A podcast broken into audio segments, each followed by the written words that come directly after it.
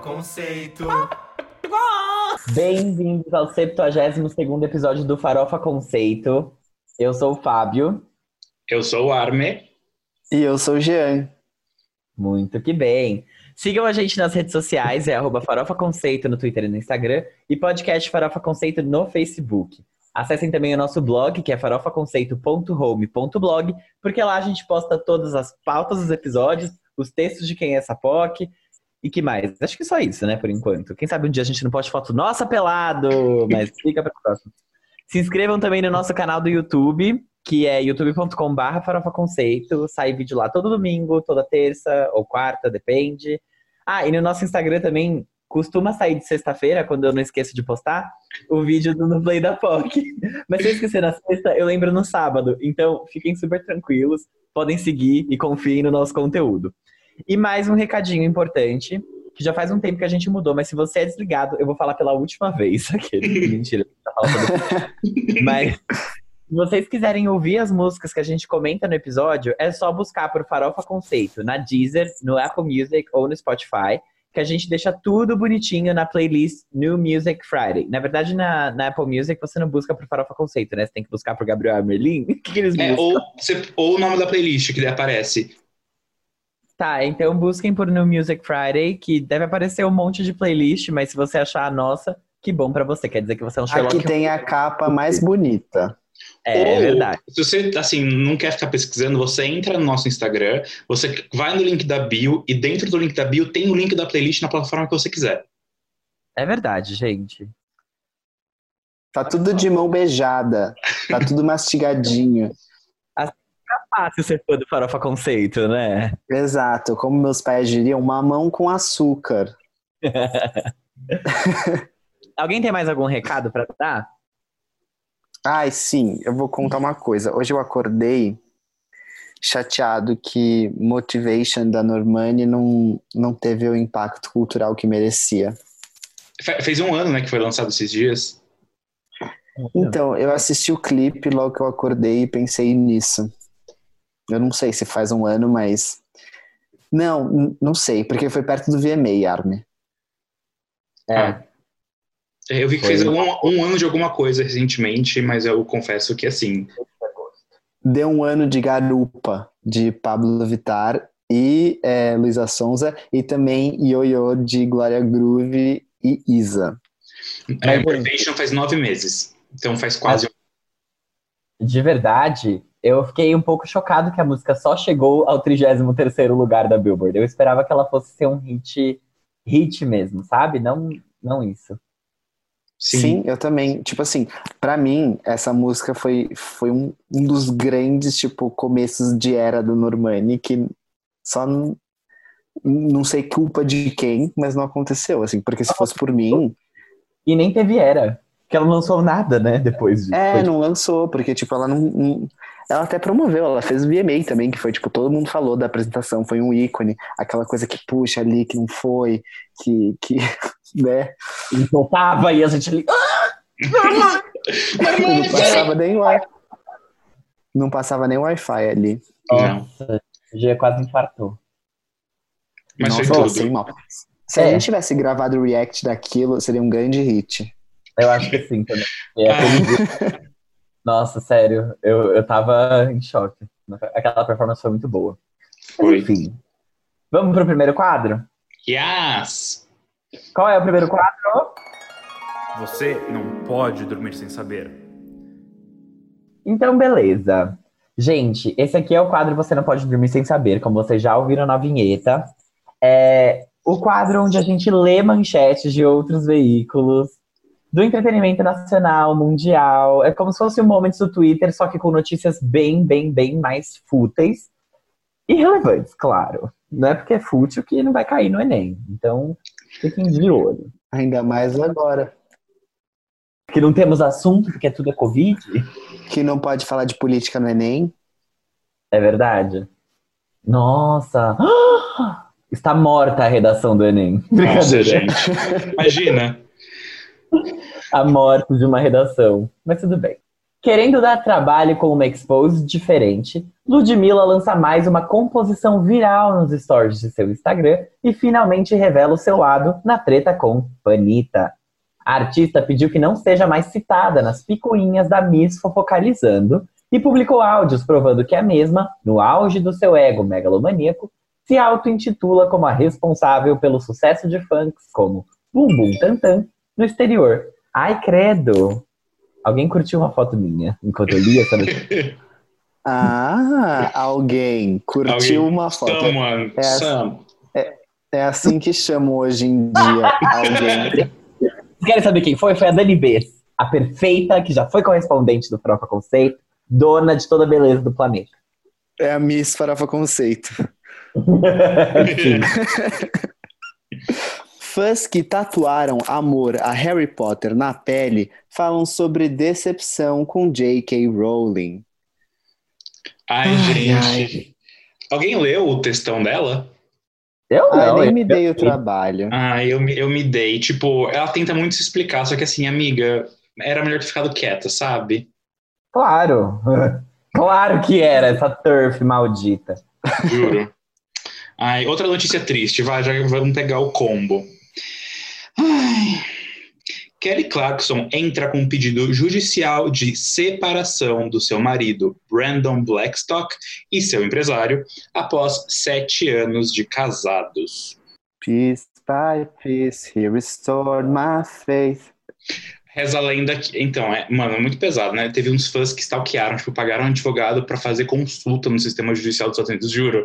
Eu fiquei, ai, gente, pra que tudo isso? Mas é, não tem pronunciamento oficial ainda, mas, tipo, saem vários veículos lá fora. E as más línguas falam que foi traição. Mas eu acho que não. Ele devia estar de quarentena. Então, eles Como? estavam, eles estavam juntos de quarentena, esse é o ponto. Talvez tenha sido pré, sabe? Ou talvez não, ou só tipo, os dois juntos na quarentena falaram, hum, não rola mais, amigo. É, eu acho Ou que. talvez seja uma questão de tipo. Brincadeira, aqueles que começam a inventar história, assim. Ou talvez, sei lá, eles só queriam mudar o contrato do casamento. Na verdade, eu li que ele foi visto como uma morena misteriosa, responsável pelo sucesso de funks como Bum Bum Tantan no exterior. Olha, não é difícil. um abraço quentinho do Reino Unido. Cromática consolida sua segunda semana no topo do principal chart do país e é certificado como prata pelas 60 mil unidades comercializadas na terra da rainha reptiliana. Reptiliano. Ai, eu amo. Falando da, da rainha, desse ícone. Gente, o marido dela fez 99 anos, caralho. Não, não tava nem falando da rainha, tava falando da Gaga. Mas vamos falar de Lua Santana agora. Vamos começar aqui com uma revelação que ele fez aqui pro Farofa Conceito, que ele, que ele falou para essa galinha lá no Twitter. Tenho escutado muito Lady Gaga e Dua Lipa, revela Lua Santana a Farofa Conceito. Foi uma exclusiva que ele deu pra gente. Super exclusiva. Ai, banda realiza show com audiência dentro de bolhas para poder manter o isolamento durante a quarentena. Eu sei que banda que foi. Foi. Você quer chutar? Não, fala o nome. The Flaming Lips. Ah, sim. eu tinha eu, visto isso no Twitter. eu achei tipo. Achei futurista. Eu também, eu também. Imagina suar dentro Acho- disso, ficar tudo embaçado, você não consegue mais ver o show Nossa, depois. que aflição. Imagina se você solta um pum. Você morre. Sozinho ainda por cima. Você morre, tipo, você é sua, a sua própria, a sua própria, como é que chama isso? Ah, esqueci. Arma de destruição. Você Bom. é seu maior inimigo, é isso. Ai, mano, mano. Enfim.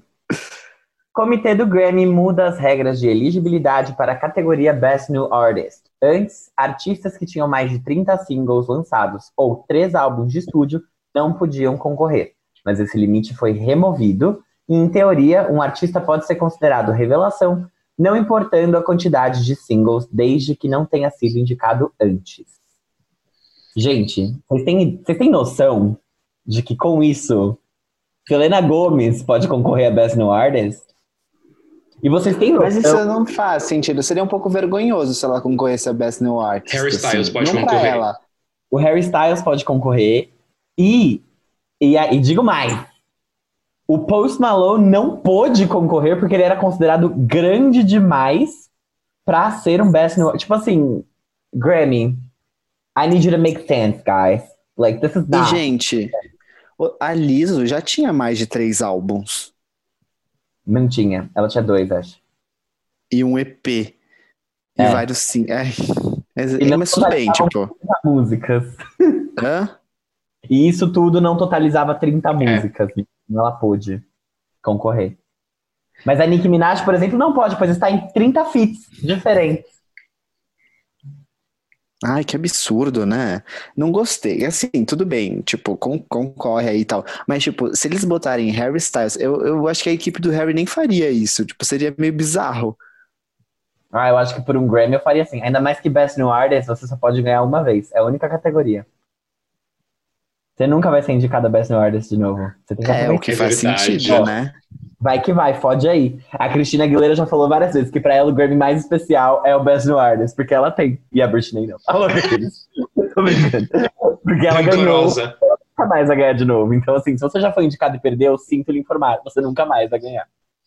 É verdade, gente. Isso é um pouco Nossa, é triste. verdade. É verdade.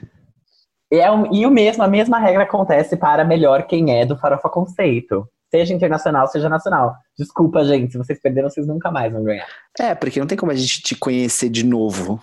Quer dizer, até tem. Por exemplo, Grayson Chance a gente conheceu de novo, É, a gente mas só de- concorreu uma Mas, vez. mas assim, ele se conheceu de novo também, né? É, exato. Vocês podem sempre fazer uma banda e se apresentarem pra gente de novo, como banda. E aí a gente Mas aí, por exemplo, o, o Joe Jonas, no caso, ele formou a DNCE. Eles poderiam ter concorrido a Best New Artist, sendo que, tipo, o, o Joe já concorreu por Best New Artist no Jonas Brothers. Sim, porque Sim. eles são é um artista, é um artista diferente, entendeu? É um ato ia- diferente. Porque ia ser um recorde, ele ia ser a primeira pessoa a concorrer duas vezes pra mesma categoria e perder as duas, porque D- DNC jamais ganharia. É. Mas eu vou Ai, pegar, eu vou ai, pegar eu esse amo. gancho que a gente tá falando de Grammy e após movimentação da indústria, Grammy altera nome de categoria Urban para R&B progressivo ou Progressive R&B. Mas assim, é, eu vi um negócio que eles mudaram várias categorias, né? Mudaram Best New Artist, mudaram essa, e eles mudaram algumas categorias latinas. E daí nas categorias latinas continuou chamando de Urban. Então eu fiquei, Então, eu não entendi o que eles fizeram na Latina, porque eles chamaram meio que de alternativo, tipo, melhor música alternativa ou latina, o que não faz sentido. Mas não, sei se é não, isso mesmo, se eu Não, deu não errado. eu acho que você deu errado. É porque antes era. Antes, se eu não me engano, era uma categoria só. Era tipo, melhor música latina. E agora eles quebraram. Melhor música latina pop ou urbana e melhor música latina de rock ou alternativo. Hum, É urbana ainda, sabe? Isso mostra só que são pessoas brancas que estão fazendo essa mudança. Exato. Tipo, muda em um lado e deixa igual do outro, sabe, queridos? Make up your mind. Ai, Grammy, I just needed to make sense, guys. Exato. Really Ah, eu já tô ansioso pros episódios pré-Grammy. Ah, eu tô também. Mesmo que o Grammy tenha perdido muita relevância, que agora Ah, o. Award seja o, o prêmio mais relevante do mundo da música. Mas- É mais pela rinha. É, exato, é importante saber. Pela... Ó, falando, a gente falou aí de muitas pessoas importantes, agora vamos falar de um marco da, na história mundial. Fã cria petição online para substituir estátuas de racistas na Louisiana por bustos de Britney Spears. Eu acho que isso também é uma coisa muito mais importante do que um Grammy. Eu ficaria muito mais feliz. Gente, achei. Nossa, achei tudo, tudo essa notícia. Gente, a Britney, imagina. ela é um ícone do comunismo, da música pop, do jeans. Então, assim, eu acho que ela merece muito, muito. Tipo, sério, imagina, cada lugar que tem uma, uma estátua de racista, uma estátua de eras diferentes de Britney Spears. De Britney com a. Britney a capa de Baby One More Time. Sabe? Britney Nossa, já era o moça de Oh. Toxic. Ai, gente. É. Mas lá na Inglaterra, no bairro da que a Amy Winehouse morou, tem uma estátua dela, né? Bem legal isso. É, podia- Valorizem seus artistas. Também acho. Aqui a gente podia fazer uma estátua de quem? Imagina lá em Honório Gurgel uma estátua da Anitta. Dá risada, Fábio. Na América Latina risada. inteira. Teria que ter na América Latina inteira. Descobriu o Brasil. Ah, Ai, gente, teria que ter no, no México. em todo lugar. Ao redor do mundo. Exato. Alguém tem mais alguma notícia? Nenhuma. Foi Não, ótimo eu esse poderia- quadro. Eu poderia continuar, mas não vou. Poderia ter ficado mais. Mas vamos passar, né? Porque a próxima notícia é sobre a pauta, então. Vamos para a pauta. Então vamos para a pauta mesmo. E nesse quadro, que é o. Giro da semana. Gente, o giro da semana é um ícone, né? Eu sei. É o quadro que a gente faz um apanhado de tudo que rolou na semana do mundo pop, com todos os lançamentos de música que a gente sabe que vocês vão gostar de saber.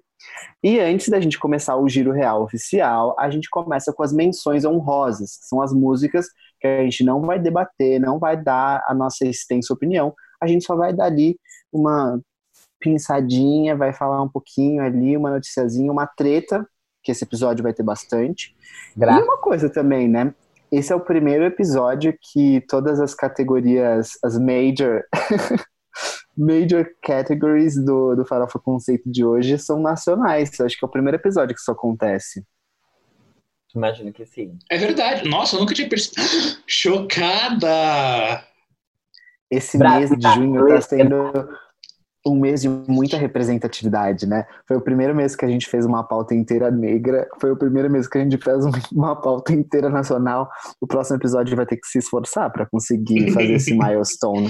Só viado e mulher. Só viado. É uma coisa que a gente já faz sempre, né? Viado. Homens na pauta já tem espaço reduzido aqui, mas nessa pauta aqui, infelizmente, temos, né? Mesmo que homens não valham nada. Você acha que é só fã de pop que sofre? Lê do engano. Porque assim, o Frejá lançou um álbum de inéditas depois de 12 anos. 12 anos. 12 anos atrás, assim, lembrando que era 2008. 2008 que aconteceu muita coisa no mundo, no mundo pop, e parece que foi um século atrás, mas foi só 12 anos. E esse álbum chama Ao Redor do Precipício. Ele traz participações como Leone e Alice Caymmi. O nome do álbum não remete à pandemia que a gente está vivendo, porque ele está pronto desde maio do ano passado, maio de 2019. Para divulgar o álbum, ele fez uma live no Instagram do Shopping Iguatemi. Achei bem adulta essa informação. Eu achei muito adulto. É muito mesmo. Porque, porque faz sentido. Se- eu- primeiro eu achei muito. Falei, nossa, live no Instagram do Shopping Guatemi. Mas depois eu parei pra pensar. Faz sentido. É o frejá. Faz sentido, exato. É mesmo. Falando de coisas que fazem sentido. Que fazem Black Eyed 12 Peas. Não tem relevância. Ai, ai. Saudades, inclusive. Eu vi eles no Rock in Rio. Eu já, eu já contei essa experiência pra vocês. Mas Black Eyed Peas acaba de lançar uma música nova em parceria com o cantor El Alfa. A música se chama No Manhana. É o terceiro single do álbum Translation do Black Eyed Peas que vai ser lançado no dia 19 de junho. Então, quando esse episódio for ao ar, ele já vai Não, ser lançado? No dia seguinte. Ainda não? É. Ah, é, vai ser na sexta-feira. É. E segundo os membros da banda, esse álbum deve trazer uma sonoridade mais dançante e mais latina. Essa música já veio com videoclipe e acho que até confirmando essa sonoridade que eles disseram que o álbum vai ter, a gente viu já que ele vai ter participações de Shakira, Becky G, Ozuna, Maluma e J Balvin, que eu acho que tá até no primeiro single que eles lançaram desse álbum. E também grande elenco latino. Então, latinidades pro Black Eyed Peas.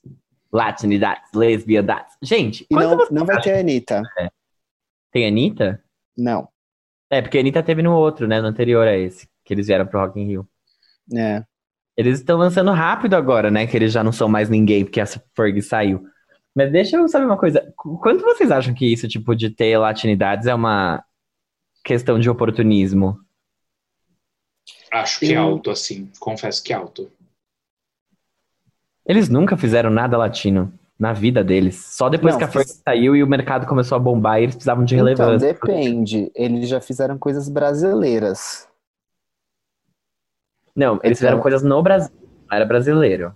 É. Ah, mas é aquela que usa o sample de O Maria, eu... Lembra essa música? Isso é um remix. É. É uma Não. música do Sérgio. Sérgio, Sérgio Dias. Conhece o Sérgio Mendes? Não, sim, sim, sim, sim, sim. Sim. É que eu achei que eles tinham colocado como sample dentro de uma música deles, entendeu? Eu não achava Mas- que era um remix. Não, então, é, eu acho que eu, eu não tenho certeza se essa música tá em qualquer um dos álbuns dele. Eu acho, deles. Eu acho, inclusive, que ela não tá. Acho que ela foi lançada pra ser, tipo, uma música pro álbum da Copa de 2006, a louca. Ah, tá bom, pode ser. Faz sentido. Mas, assim, eu vejo isso como total oportunismo, até porque não tem nenhum latino no grupo, né? Não que precise ter um latino pra você fazer música Não, é, eu, eu sei. Eu tava pensando nisso. Eu não sei. Eu sei que.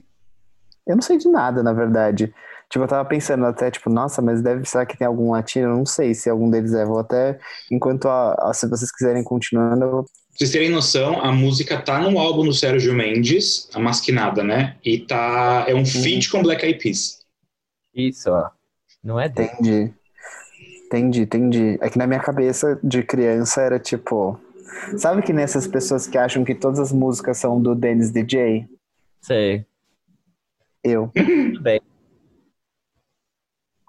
Tipo, tudo bem, eu sei que eles gostam muito do Brasil e tal, mas foi só uma reflexão que me veio. De qualquer forma, vamos então agora para brasilidades, lesbiandades, diversidades. Com Nando Reis e Ana Vitória, que lançaram juntos ao vivo, que é um EP ao vivo. São gravações ao vivo que rolaram em shows que o do Ana Vitória e o Nando Reis fizeram juntos em 2018. Nesse último final de semana, Ana Vitória participou de uma live que reuniu Nando Reis e Duda Beat. Antes de cantarem a música Trevo, Ana Caetano, que compôs a música junto com o Thiago York, desabafou sobre não estar sendo autorizada pelo Thiago a regravar a música para um próximo projeto da dupla. Tensão no mundo da nova MPB. Lembrando que o Thiago descobriu a dupla quando elas ainda postavam covers no YouTube, até que elas passaram a fazer parte da carteira de artistas do agente Felipe Simas, junto com o Thiago, que era sócio do Felipe. Tretas. A gente vai se aprofundar nisso mais pra frente, mas já fica aí um gostinho do que virá. Gente, eu vou falar um negócio que eu olhei aqui. O Tabu, é, o pai dele é mexicano e a mãe dele é nativa americana. Então a mãe dele é, é, é índia, do, lá- dos Estados Unidos, e o pai dele é mexicano. Então, Perfeito. Então Ok. temos lugar de fala. Então tá tudo bem. Liam, fica aí na sua, baby. Ai, ai. Ah, uma coisa. O nome dele é Jaime. Eu não sei como pronunciar isso em, em espanhol. Deve ser Jaime. Jaime Luiz Gomes. Então, ele pode ser primo da Selena Gomes. oh my god. Ai, a próxima menção não é brasilidades, mas é adulta, porque a pauta é assim, ou é brasilidades ou é adulta, mentira. Mas é sobre o oitavo álbum da Nora Jones, que chegou e chama Pick Me Up Off the Floor. As 11 faixas do álbum foram gravadas em sessões que rolaram nos últimos dois anos. O álbum ia ser lançado originalmente no dia 8 de maio, mas ele foi atrasado devido à pandemia, como muitas coisas estão sendo.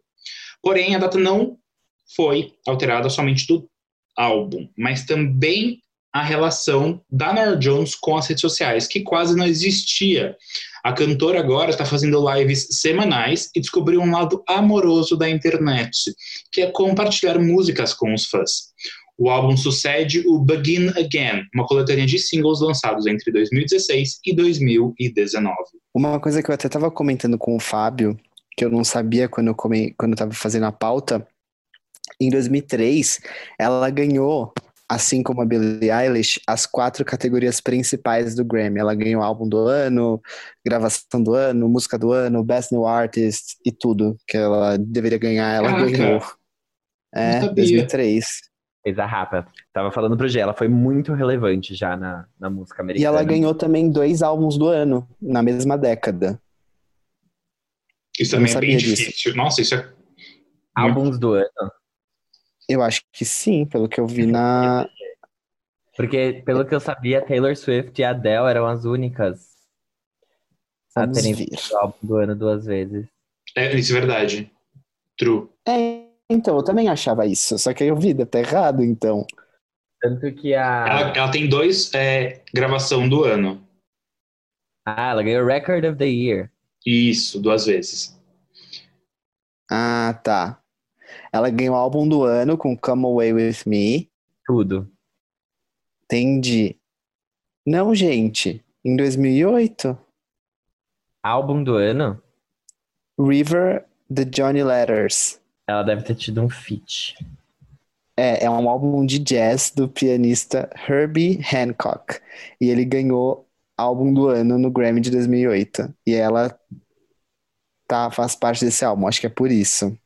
É, que nem a Kobe Kelly, que ganhou o prêmio de álbum do ano pelo álbum Fearless da Taylor Swift, porque ela é um feat e escreveu no álbum. Inclusive, a Corinne Bailey Ray tá nesse álbum e a Tina Turner. Então elas também, teoricamente, têm um Grammy de álbum do ano por esse álbum. Não sabia. Olha só, Farofa Conceitos também é cultura. Mas é Hum. óbvio. Você tinha dúvidas ainda? O episódio passado foi muita cultura. Gente, falando em cultura, agora a gente pula pro tópico militância. Porque o Emicida e a Drica Barbosa lançaram a música Semente. E essa militância é essencial. Porque eles uniram forças para chamar atenção para a luta contra o trabalho infantil e também de adolescentes com menos de 16 anos. É, essa causa leva à evasão escolar, principalmente para crianças negras. A música faz parte de um projeto que envolve o Ministério Público do Trabalho, a Organização Internacional do Trabalho, a Justiça do Trabalho e do Fórum Nacional de Prevenção e Erradicação do Trabalho Infantil. A música, que já veio com um videoclipe, mistura uma animação também com live action. Então é um clipe bem bonitinho e é uma música muito boa. Gostei pra caramba dela. É isso aí, gente. E a única forma de você, menor de 16 anos, trabalhar antes dos 16 anos é você tendo 14 e sendo contratado pela lei do aprendiz por, uma, por alguma grande ou média empresa, segundo a lei do aprendiz mesmo. Então, fiquem de olho aí. Só pode Ou trabalhar. se você vai trabalhar na TV. Porque isso é bem polêmico, né? Também. Polêmico, é. É bem polêmico. A Maísa, que trabalha desde os três. É. Nossa.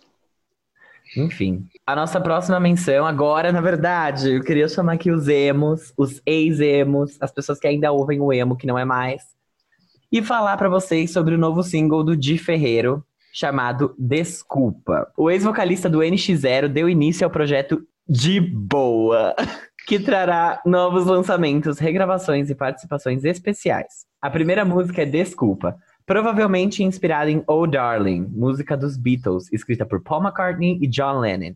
Segundo o próprio Dee, a música tem uma sonoridade new vintage.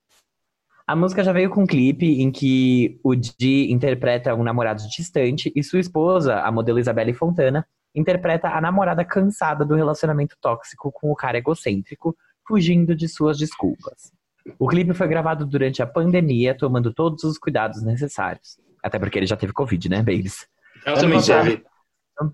Ela também teve, sim. De Ferreiro lançou o, Sinai, o EP Sinais, parte 1, que iria compor seu primeiro álbum, Sinais. Aparentemente, o projeto foi descartado ou modificado. Eu queria falar uma coisa que é mais um projeto do, do Di Ferreiro, que eu fico na expectativa que não acontece. Porque o Di Ferreiro ia fazer o musical do American Idiot no Brasil. Isso foi anunciado há muito tempo atrás. Ia fazer a adaptação da Broadway, ia fazer tipo uma superprodução e não aconteceu. Isso faz muito tempo. Estou no aguardo. Ah, ele é só o Festival Promessas, né? Muito. Emo, você ainda me ouve, Emo? Pois agora vamos falar de Esteban Tavares, que lançou um novo single chamado Rima Rica, Frase Feita, que é um cover do Ney Lisboa. Esse é o quarto single que o Esteban lançou em 2020, e a gente tá aqui se perguntando se vem um álbum novo por aí. Mas por enquanto não sabemos. E falando em Festival Promessas, a Georgia Smith não nos deixou na mão e fez questão de marcar presença no line-up. Ela lançou a música Rose Rouge, que não é a próxima faixa do álbum dela, que a gente está esperando tanto e não chega. É um cover do músico Saint Germain, que está presente no álbum Tourist, de 2000. A faixa foi anunciada como lead single do projeto que se chama Blue Note Reimagine, que é uma coletânea com releituras da clássica gravadora de jazz chamada Blue Note. O álbum completo vai ser lançado no dia 25 de setembro. Então, Georgia, o que é seu tá guardado e a gente cobra. Isso foi uma ameaça? Brincadeira. uma coisa que eu fiquei pensando, eu não descobri essa info, mas eu fiquei muito. Hum, será que é?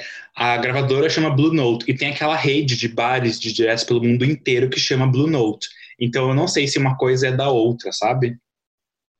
Pode ser que seja. Eu pensei nisso também. Mas ah, eu vou olhar um negócio aqui. Aí ele abre uma foto de um homem pelado. Ah, tá bom. Podemos continuar. A gravadora da Nora Jones chama Blue Note Records. Acho que é a mesma coisa, né? É, é essa. É uma gravadora britânica, ah. se eu não me engano. Ela é bem classuda. Conceituada? Sim. Enfim, vamos para então a última menção de hoje, que é. Antes de você começar, eu vou falar uma coisa. Não precisa cortar essa parte. Eu e o Fábio, a gente estava discutindo como essa menção ela foi feita e criada para o Gabriel Armelin. Ela é uma coisa que se a gente fizesse um mapa de, de coisas que envolvem o Gabriel Armelin, essa seria tipo o centro. Ela, ela une tudo que é você. Tudo, tudo, tudo, tudo, tudo, juro. Gente, ai, tudo. Quando eu vi e eu fui tipo, esse tópico da pauta foi eu que escrevi. E eu fiquei, gente, é... eu fiquei muito animado. Eu fiquei, nossa, mas Esse é um assunto que te pertence. Você tem um local de fala para falar Nossa. isso. A, a Sarah Bareilles, então, lançou o novo single dela chamado Little Voice. Ela realmente gostou de compor trilhas sonoras, né?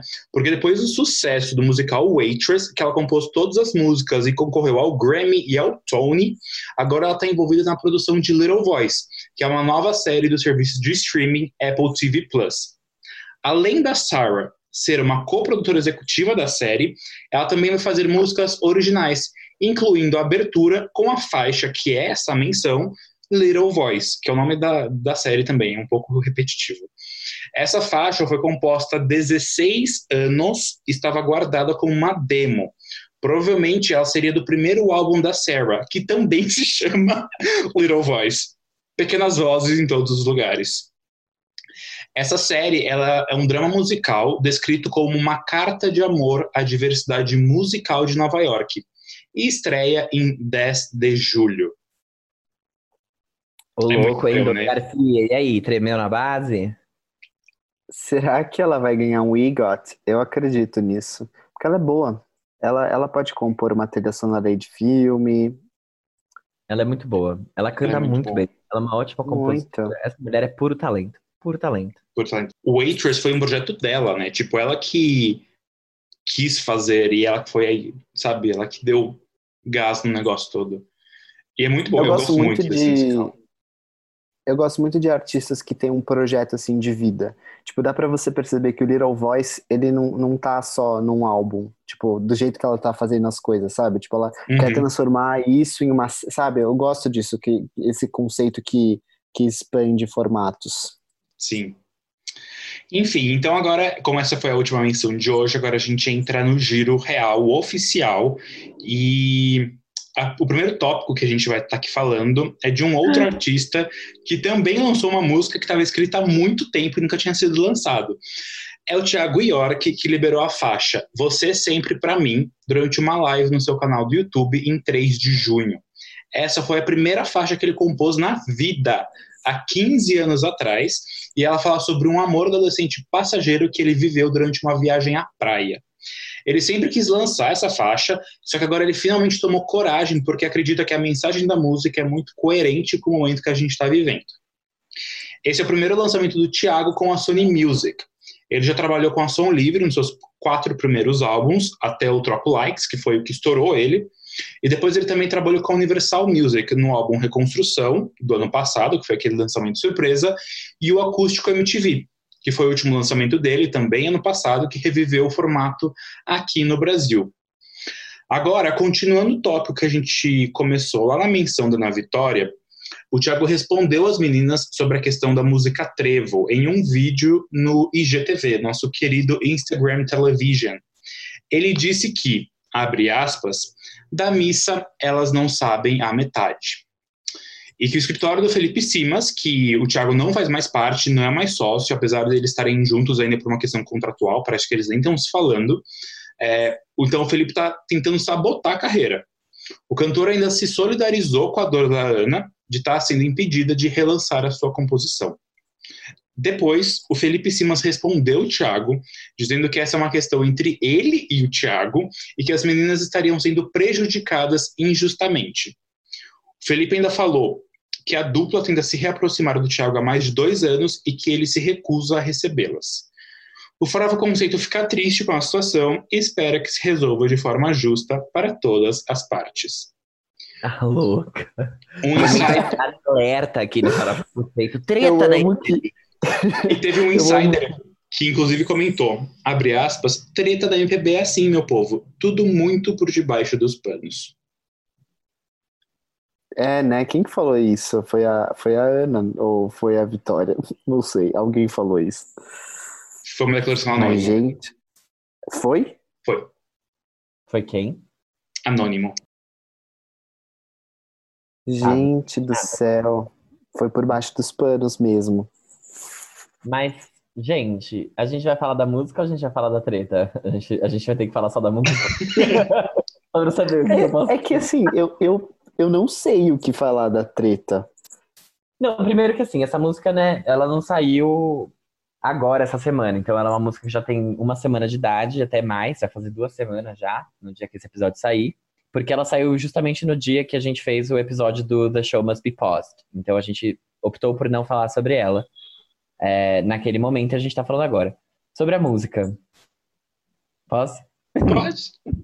Pode que aí depois a gente levanta. Gente, de verdade. Eu já, já comentei outras vezes com vocês, não necessariamente nos episódios, mas é, por baixo dos panos, como uma bela treta de MPB, que eu acho, eu acho que o que o Thiago York faz é bem mal aproveitado. Não mal aproveitado pelos outros, mas no sentido de que a própria música que ele faz não aproveita todo o potencial dele. Eu acho que é uma coisa que fica meio morna e meio no meio de tudo. Ela não me deixa triste demais, ela também não me deixa feliz demais. Ela, ela é meio.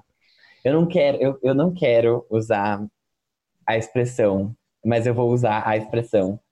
Ela é, é exatamente isso, sabe? Tipo, ela não, te, ela não me leva pra nenhum lugar. Ela não me dá emoções, ela não me faz sentir. Eu acho que o máximo que eu senti em alguma coisa que o Thiago York estava envolvido foi a música Me Espera, da Sandy, que eu acho maravilhosa, eu acho linda, mas que me move de uma forma que as músicas dele não conseguem fazer. E, e essa não é diferente disso. Eu acho que ela é uma música. Faz sentido agora, lendo a história dela, vendo que, até como a Armin disse, ela foi escrita há 15 anos, então é algo que estava bem. É, numa época que ele era bem amador ainda. Um, é bonitinha, mas é literalmente, tipo, a primeira música de artista acústico Sim. que tá tentando entender como é que toca o violão direito e criar alguma coisa a partir disso. Não é nada muito refinado, a produção da música tá super, super simples, é muito acústica, de um jeito que dá até sono, é quase uma can- canção de niná. Quase, quase uma lullaby. É, é. Só que hum, tudo bem, tipo, eu consumo músicas desse jeito, eu consumo as músicas, por exemplo, a Taylor Swift tem uma música que chama Ronin. Só que essa é uma música que a letra é muito triste. É sobre um menino que morreu de câncer. uma Ah, sim. criança. Ela tem uma outra música que chama Never Grow Up, que é uma música fofinha, é uma música tipo dela cantando pra um bebê. Então, e tem essa mesma pegada, só que ela tem uma produção um pouco mais interessante do que essa. Essa daqui eu acho que ela ficou muito crua, Sim. mas tudo bem. Tipo, é, já é uma coisa que eu não esperava, eu achei que ia ser diferente, mas que tudo bem. Eu acho que a mensagem realmente é bonita. É, e tá ok. Tem, se alguém gostar, que consuma, que ouça sem vergonha e sem medo. Mas realmente, pra mim, eu acho que hum, é mimo pros fãs, sabe? É, eu concordo. Eu já não sei se você gostou muito assim, mas você tem que tentar levantar isso sozinho. Não, tudo bem, eu tô Vai, acostumado. O melhor advogado desse Brasil pra te ajudar na defesa, meu Deus. mas eu acho que é o seguinte, eu Talvez gosto muito. não o melhor, mas o que faz com amor. que, que fala qualquer merda. Eu gosto muito das composições do Thiago. Eu acho que ele tem um, as letras dele são bonitas. Isso é uma coisa que é que eu gosto bastante dele. Mas eu acho que é muito nessa questão da produção, sabe? Tudo fica num lugar que é tudo muito similar. Então, até quando a gente paga paga é ótimo. A gente pega e analisa o último álbum dele, que é o Reconstrução, e eu tenho aquela teoria muito forte que a primeira música, que chama Deconstrução, é sobre uma menina com, enfim, depressão e tudo mais. É, é uma letra muito forte. É uma letra que você, se você lê como um poema, você fica, caraca, é muito tipo, é muito Black Mirror. Ai, muito tempo que a gente não falava isso. Mas é, quando você escuta a faixa, ela não dá esse sentimento. É, e eu acho que essa música realmente, assim, é, não acho que ela seja terrível, mas ela, se ele tivesse trabalhado um pouquinho mais na produção dela, teria sido uma coisa muito mais interessante, sabe? Porque ficou claramente, tipo, ai, ah, tenho esse negócio guardado, quero lançar e vou lançar. Então vou gravar aqui bem tranquilinho, vou postar e é isso, fãs, beijos, obrigado. É, eu não sei se ele estava precisando lançar alguma coisa com a Sony, porque, né, agora, não, não sei se ele está com um contrato, mas ele está com uma nova gravadora, que está lançando as coisas dele. Então, não sei como foi esse, esse momento, assim, às vezes ele precisava lançar coisas, ele tipo, teve que fazer isso, e ele tem outras coisas mais produzidas, guardadas, que, enfim, não estão prontas ainda, não sabemos. É, mas eu acho que a faixa é, é fan service, assim, ponto. Uhum. Armin, desculpa, Gê, antes de você falar só, é exatamente isso. Eu admiro muito as letras dele, e é por isso, e, e eu lembro que às vezes que eu até comentava com o Jean sobre o álbum, especialmente Troco Likes, era que as letras eu gostava muito, mas eu sentia que o arranjo delas não, não me ajudava, sabe? Era tipo, Exato. Ah, ah, tá. mas tudo bem, pode falar, Gê. Eu, exatamente, o que o Fábio falou, foi ótimo o que você falou, porque a gente já falava sobre isso faz tempo. Acho que desde que a gente estava na faculdade, antes da gente pensar que esse podcast poderia existir, a gente já falava sobre o Thiago York. Eu conheço o Thiago faz muito tempo, antes de Troco Lex existir e antes até do Zesk existir, porque eu já conhecia aqueles dois primeiros álbuns dele em inglês, porque ele ia muito na MTV nessa época. E eu assisti as entrevistas da MTV. Titi Müller, parabéns pelo nascimento do Benjamin. É... e aí, eu sempre fui muito fã mesmo, assim, das letras. E eu, eu, gosto muito de tudo que ele escreve. Quando ele lançou o Troco Likes, eu não foi, assim, eu gostei muito das letras, a minha música preferida é Alexandria, e eu gosto muito da composição que ele tem. E o que eu gostei dessa música para que chama Você para sempre em mim é justamente essa simplicidade dele porque ele foi por caminhos um pouco diferentes. Ele, ele antes ele era bem mais aquela coisa singer songwriter no começo e aí depois no Troco Likes a, a coisa mudou um pouco. Ele foi um pouco mais para caminho do pop, fazer essa MPB até nessa roupagem mais que ele até acabou fazendo com Ana Vitória depois. E essa não, é mais uma coisa tipo música violão e realmente crua. E eu entendo quando vocês dizem isso, e eu entendo quando você diz que é fan service, porque eu gostei, tipo, eu ouvi para mim, eu, eu já gostei, entendeu? Eu falei, ah, eu achei legal justamente porque é isso, porque é simples e é uma coisa fofa que ele escreveu quando ele era mais novo, então o contexto dela para mim faz muito sentido. Se ela viesse sem contexto, talvez eu fosse falar, ah, é só mais uma, tal, mas é. justamente por ela ter esse conceito, eu gostei e achei legal, achei fofinha e eu consegui imaginar toda essa atmosfera dessa música, sabe? Por ela ser justamente crua. Tipo, eu consegui sentir aquela coisa meio adolescente mesmo. E é por isso que eu gostei dessa música. Mas eu entendo as críticas de vocês e porque, né, cada um entende do jeito que, que enfim, absorve e tem histórico e tudo mais. Por isso que eu gostei. A gente um dia pode falar mais de Thiago York quando a gente tiver mais pauta. Tem uma coisa que eu não falei que eu gostei bastante da faixa, que é, não, não trocadilho, isso deve ter um nome técnico, mas eu não sei. Tem uma frase que é, meu amor por você não vai ter fim. É, e quando ele vai cantar, ele fala um amor muito longo, então parece que ele tá falando amor no vocativo, tipo, meu amor, se dirigindo à pessoa. Mas não, ele tá falando mesmo como sujeito da frase. Fez sentido? Fez. Para mim fez. Acho que pro Fábio não. Não, fez, estava pensando. Travou? Não. Gente, aquele, ah, aquele vídeo é ótimo. É incrível. É, vou postar no Instagram do Farofa Conceito pra vocês verem. Posta. Por favor. Instagram não, Twitter. Twitter é mais, mais É, volátil. Twitter. O... E sobre a treta, alguém quer falar alguma coisa? Eu realmente não tenho o que falar. Tipo, eu, eu não sei. Tá tudo muito mal pessoas- contado. Ninguém explica É as coisas acho que- direito. É, é, não só isso, assim, é que eu acho que dá pra gente entender mais ou menos o macro, assim. Eu acho que o Thiago deve ter tido alguma treta, porque ele falou até de questões financeiras, né, quando ele postou o vídeo no IGTV. Ele falou que o, o, o escritório tá querendo sabotar a carreira dele, inclusive dan- gerando danos financeiros pra ele. Tipo, inclusive gerando danos financeiros, quer dizer que a outra parte deve ser tão pesada quanto. E que ele tipo falou que as meninas não sabem da missa metade. Então não dá pra saber o que dessa parte, mas deve ter essa treta com o escritório em que envolve grana e ele falou, cara, não vou fazer isso porque isso vai gerar tal coisa pra você. Deve ter alguma coisa ali, né, que ele estratégica nesse processo que ele não quer autorizar. Só que isso estraga, né, a entrega das meninas porque a música foi a Ana que compôs. Acho que isso é a parte mais triste. Mas ao mesmo tempo, o Thiago também compôs a música. Exatamente, gente. Quando as, quando as pessoas compararam com a questão do- da Taylor com o Scooter, não é a mesma coisa. Nossa, Porque o Thiago. by far não é a mesma coisa.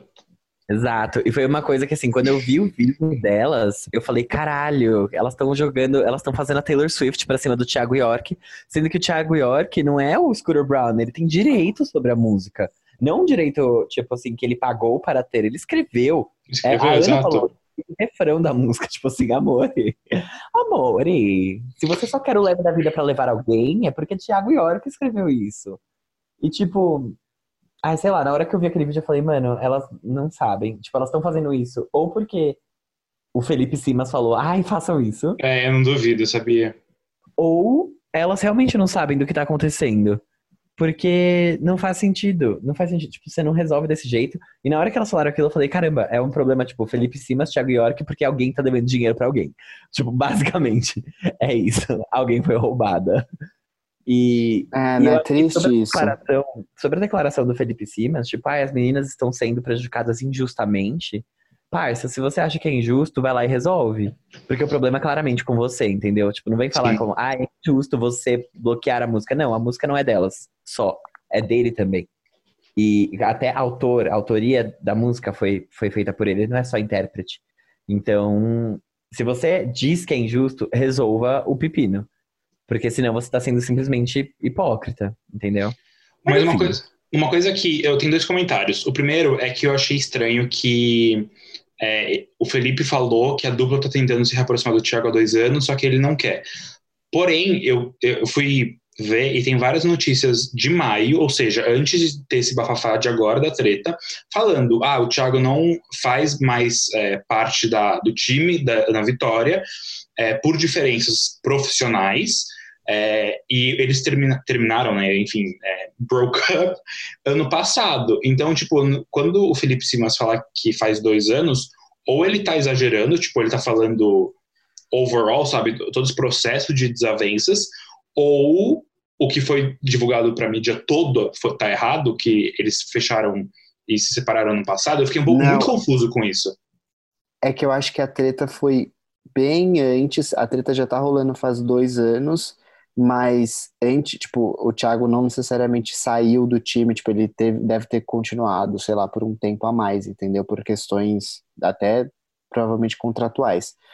Mas pelo que eu sei, é que quando teve o, o Grammy Latino, quase que eu falei Grammy, quando teve o Grammy Latino que elas estavam concorrendo, eu acho, preciso confirmar essa história, mas eles já estavam meio brigados, entendeu? Porque quando foi no Grammy eles nem se encontraram, não passaram juntos. Ai, gente. O Grammy que ela ganhou por Trevo. Eu, quando foi o Grammy que ela ganhou por Uau. Trevo? Porque o primeiro álbum dela saiu em 2016, gente. Em 2016, eles estavam, elas estavam estourando e tal. Então, provavelmente, elas foram indicadas pro, pro Grammy de 2017. É, ou pelo Grammy de, dois- pro Grammy de 2018, dependendo do período que saiu. Em 2018, elas lançaram o segundo álbum delas, que é O Tempo é Agora, O Nosso Tempo é Agora, alguma coisa assim. E ele produziu esse álbum, então ele ainda tinha contato com elas e ele ainda fazia parte da produção delas. Ele é sócio do Felipe Simas no gerenciamento da carreira do Ana Vitória, não do F Simas Produções Artísticas lá, o escritório do Felipe Ah, entendi. entendeu? E aí a divergência criativa começou com Ana Vitória, por isso que eles romperam.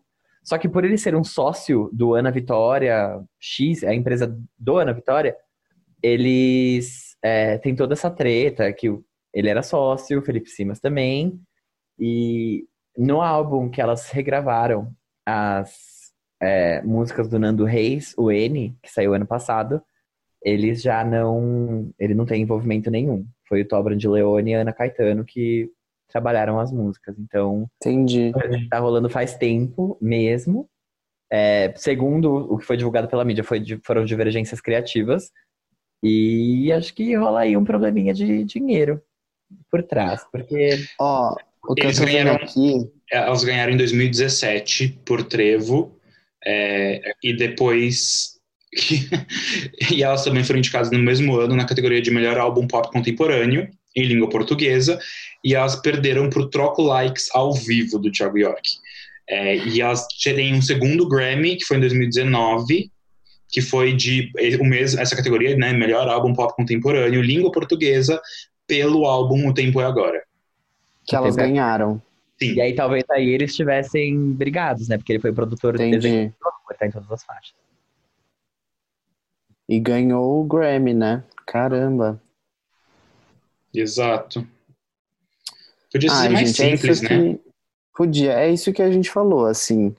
Só espero que isso seja resolvido e que seja justo para todos os lados. Sim. Sim. Porque. Porque realmente, tipo, o Thiago não pareceu ter um problema com as meninas, até pela forma como ele falou. E ele deixou isso claro também. Tipo, o meu ponto não é com vocês. É. O Felipe é o escritório de vocês. Então. Eu, eu fiquei com uma dúvida. O quão será que elas são maliciosas nesse sentido para saberem o que que tá rolando e, ou não? É isso que eu fico pensando, porque a gente também não sabe, mas o quanto será que elas sabem para chegar e falar isso na frente de todo mundo e a resposta que o Thiago deu, tipo, dando a entender que elas não estão sabendo, sabe? Complicado demais. Eu acho que o Thiago deu a melhor resposta possível, tipo, tendo em vista a situação toda, porque ele não falou como se elas tivessem agido de má fé, sabe? Ele não colocou isso nelas. Sim. É, eu acho que as motivações são diferentes. Tipo, elas falarem aquilo não é porque elas é porque elas têm uma motivação de, primeiro, lançar um projeto, regravar a música. Tipo, o, o jeito que elas construíram a narrativa delas foi como se fosse uma motivação artística, de querer Sim, levar sim. a música pro mundo, levar a música pro público de novo. É, já a motivação do Felipe Simas claramente não é essa, tá? Porque ele nem é artista, ele gerencia a carreira, ele, a motivação dele é mais financeira. Ah, Então, sim. isso existe uma. Que ele fez essa separação também. Tipo, Ana, entendo você. Só que é exatamente o que ele falou. Isso envolve direitos autorais. Direitos autorais são direitos autorais. Eu, tem gente que vive de direitos autorais. É uma fonte de renda para os artistas, ainda mais agora que não tem show, não tem nada. Então, tipo, é mais complicado do que parece, é mais delicado do que parece. E é uma coisa que não pode ser resolvida da forma, tipo, não, não pode ser feito como foi feito, sabe? Essa Sim. exposição, esse bafafá todo. É, e eu acho até que é um. porque a gente não sabe de nada. Exato. E é uma ótima. Não uma lição, mas é um, um bom comparativo. Que a gente fez a piada de que na MPB as tretas são muito escondidas, versus todas as tretas que estão tendo do mundo pop, né? Tipo, pop pop mesmo. E quanto que isso é escancarado, e é apontado o dedo, e é jogado na cara, e rola mil stories, e rola declarações. E agora fica nessa situação. E assim, as duas situações são muito ruins para todos os envolvidos. Tanto para as pessoas, para os artistas que estão nessas, nessas, nesses bafafás, até para os fãs, tipo, que ficam nessa situação de não, não conseguem entender de fato o que está acontecendo. É, só que, não sei, eu só queria pontuar mesmo essa, essa, essa diferença de comportamento entre o- os artistas. Sim, né? Porque se a gente for ver, a, a Ludmilla essa semana, né, bo- botou a boca no trombone pra falar da Anitta. E aí a gente vê que a gente acha, sei lá, não dá pra gente saber. Cada hora surge uma informação que, na real, a gente nem tinha que estar sabendo. É Exato. muito bizarro. Enfim, Tudo bem. Vamos então para o nosso próximo tópico da pauta, a nova música do Vitão e da Luísa Sonza, chamada Flores. Nossa, a gente não vai ter paz nesse episódio, né? gente, aqui a gente está no momento Cidade Alerta, como eu disse para vocês, o nome do quadro mudou, não é Giro da Semana, é Cidade Alerta da Semana, é Denúncia da Semana. E nessa música a gente vê claramente que o mundo se incomoda com uma mulher bem resolvida e bem sucedida, não é mesmo? Isso porque a Luísa Sons e o Vitão acabaram de lançar essa música Flores, que eu comentei, que sucede o hit Braba, da Luísa Sonza, e a música Sem Limites, do Vitão, que foi lançada em parceria com o WC no Beat e a Ludmilla. Machos escrotos e pessoas vazias de amor próprio se uniram numa tentativa de criticar a sensualidade da Luísa no vídeo. Tudo isso pelo fato dela ter se separado do youtuber e comediante Whindersson Nunes recentemente. E é acreditado, né? Falem mal, falem bem, mas falem de mim. Em apenas dois dias de lançamento, o clipe já acumulou mais de 20 milhões de views. Os haters. Ai, os haters esqueceram que quanto mais engajamento, mais o clipe sobe. Então, vários artistas saíram em defesa da Luísa, inclusive o próprio Whindersson, Loucos chegaram até a divulgar informações pessoais da Luísa e do Whindersson para gerar um tipo de linchamento virtual. Plena e rica, Luísa soltou um comunicado em suas redes, dizendo que se diz tranquila e agradecendo por ter maturidade e plenitude emocional para lidar com a situação, se sentindo feliz por poder expor todo o machismo da sociedade. A música da Luísa já está indo para um milhão de likes no YouTube e já tá indo para 2 milhões de dislikes no YouTube, sendo o vídeo brasileiro com o maior número de dislikes e um dos 10 é, com o maior número de dislikes da plataforma. Como nosso ouvinte e correspondente Farofa Conceito de hoje, o Caetano, bem lembrou, a Luísa tá num ótimo momento da carreira. Atualmente ela conta com o top 10 no Spotify Brasil, com Braba, que inclusive estava no top 5 por dias e dias e dias que é um hit que também já acumula mais de 80 milhões de views no YouTube. Ela participou da live do Luan Santana e já tem a sua própria live marcada para essa semana. A live do Luan Santana foi a Love em Casa, que ela cantou junto com ele uma música que eu esqueci o nome. Tudo que você quiser. Acho que é esse o nome da música. Mas enfim, cantaram juntos em rede nacional, então assim. Era para derrubar a Luísa, né? Hum, acho que não funcionou. Tentem mais forte.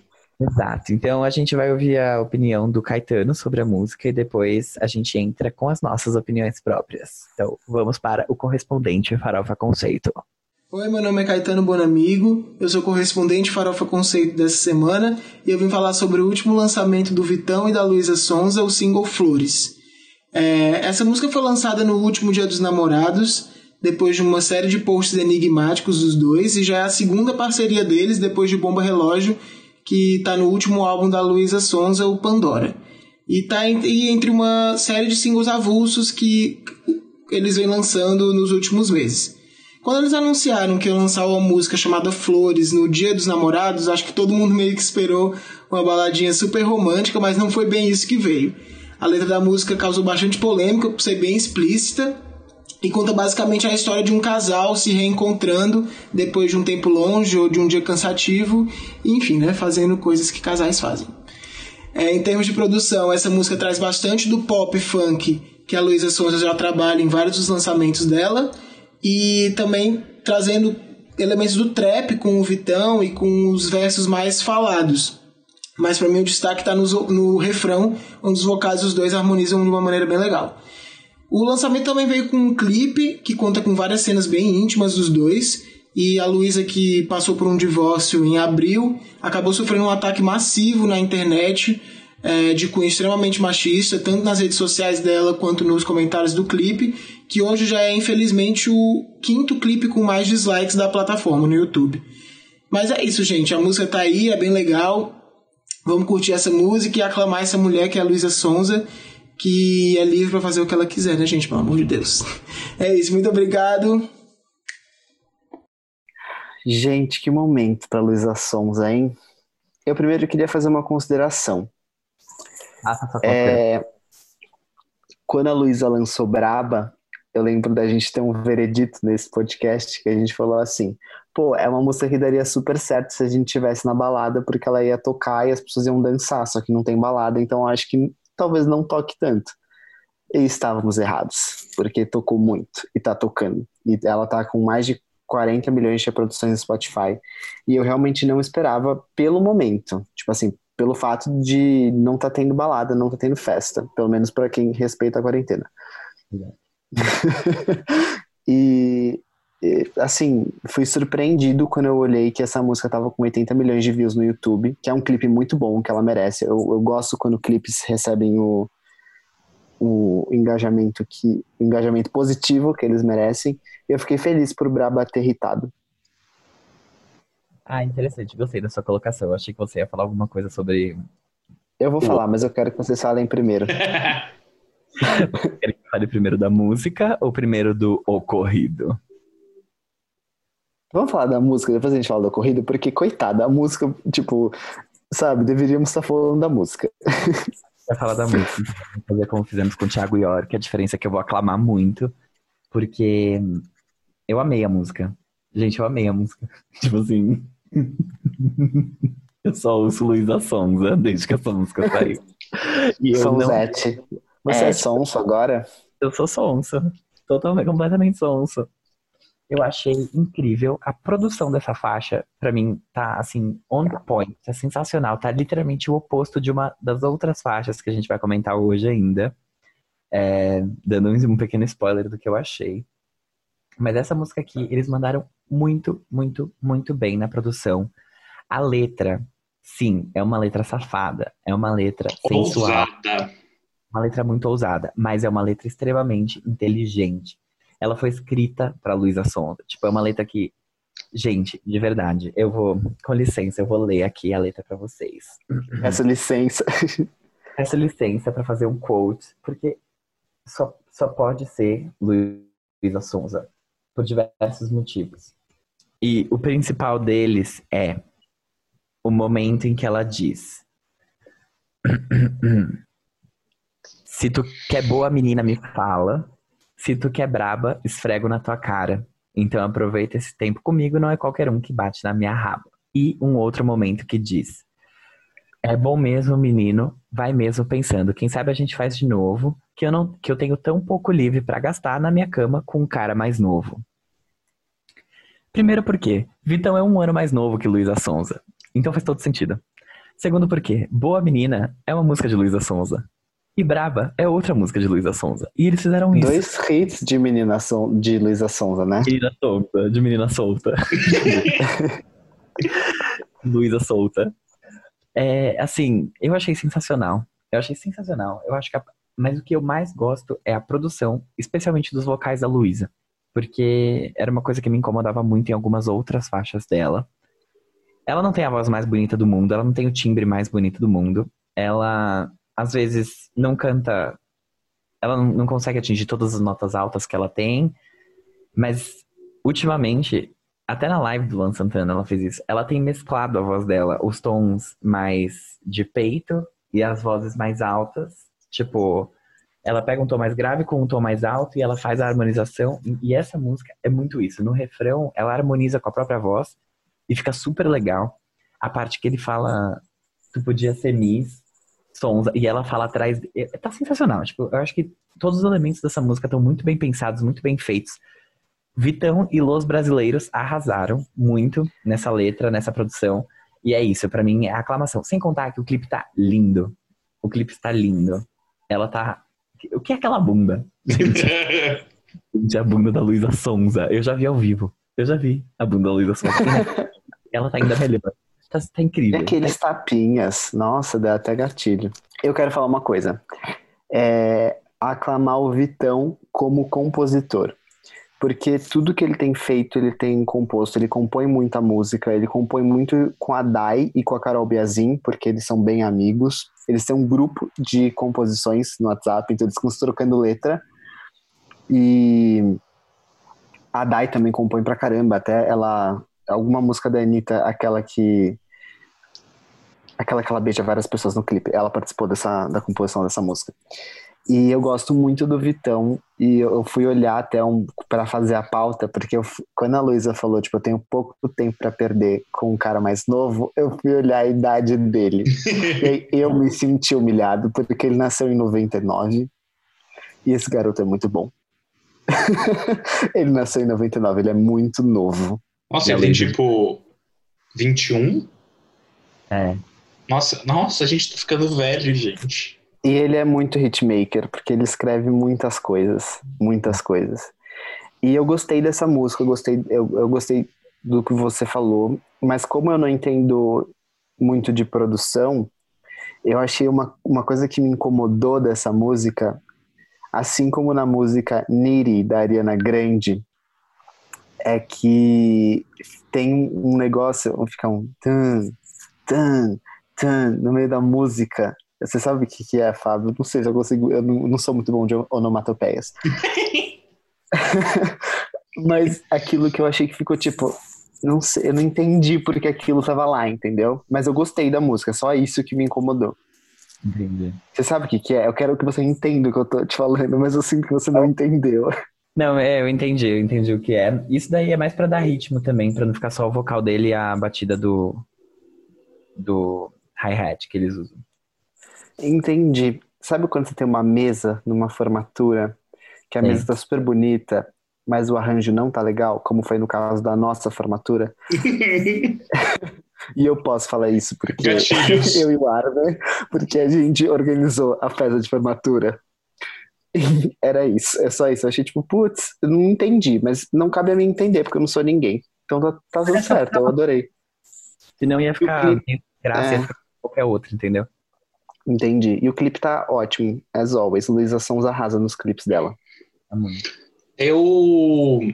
Ah, vocês sabem, né, que eu tenho uma história complicada com a Luísa, mas eu acho que ela tá se encontrando muito bem. Eu acho que ela tá ficando muito. Vou repetir, Fábio, on point, sabe? Mas não falando que a, a faixa é on point, eu acho que ela tá chegando mais nesse lugar que ela Tá caminhando, é tipo uma evolução. Ela tá evoluindo. Sim, muito. E daí, ai, eu tô, eu tô muito feliz, sabe, de ver esses passos e a gente, como acompanha a Luísa por conta do, do Farofa, a gente, tipo, ter essas coisas é, e ter essa visão dela. Então, é, não sou grande fã do Vitão, mas assim, a, composição da faixa é muito legal. Tanto que assim, quando eu falei, ai, flores, uma capinha fofa, e daí eu fui escutar a faixa, eu fiquei, oh, well. É, e eu achei bem ousada. Tipo, quando eu vi toda a polêmica e tudo mais, é, ai, é, as pessoas Eu têm. quero falar uma coisa antes da gente falar da polêmica. Quero te fazer uma pergunta. Ah, tá bom, fala. Talvez seja uma pergunta indelicada. Mas é, eu lembro que você não gostou de Braba. Uhum. Eu também não. Tipo. Não, é que eu- aí você. Eu, eu, eu- Nada. Tipo, eu achava. Você falou, ah, eu gostei de ver essa evolução dela. E o Não, que é eu que, acho. é que lem- é que lembramos que quando lanç- a Luísa lançou o álbum dela, eu O Pandora. sim, é, Entendi. eu tive uma, um ataque de raiva falando do álbum dela. E com Braba, e com Braba, tipo, não foi ah, o que eu, sabe, eu quero dizer o seguinte, não foi que eu gostei de Braba tanto assim, É, mas compara, pegando ah, um espaço de tempo maior, Entendi. Entendeu? Eu, eu acho, a minha opinião de Luísa Sonza é que ela combina muito bem com pop. eu acho que é um lugar que ela poderia ocupar com maestria. Mas é só a minha opinião e ela faz o que ela quiser. Você tava falando, Armin, já te interrompeu? Pode continuar. Não, é, eu acho que a faixa é uma faixa boa, só que eu acho que ela é, ela tem uma sonoridade para mim um pouco genérica, mas não é algo que me incomoda tanto, porque eu acho que é, o feat dos dois é muito bom. E eu acho que assim a Luísa tá nesse lugar finalmente que é, valoriza muito ela, sabe? Valoriza muito a voz dela, valoriza muito a atitude dela, e isso é muito bom.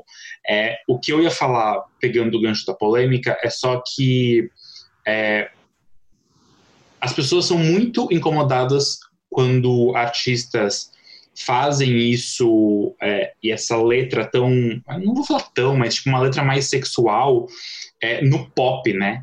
É, e de uma forma tão descarada. Eu acho que essa é a questão, porque quando se faz funk falando dessas coisas, acho que as pessoas estão, não sei se acostumadas seria a palavra certa, mas é mais comum. Agora, quando a gente vem num popzão com esse tipo de letra, é, é, eu não vou dizer que eu entendo, mas eu posso ver por que, que as pessoas tiveram uma reação. Só que assim, tá errada essa reação, sabe? O que, que vocês estão querendo julgar os outros? Deixa ela viver, deixa ela fazer o que ela quiser com o corpo dela, com quem ela quiser.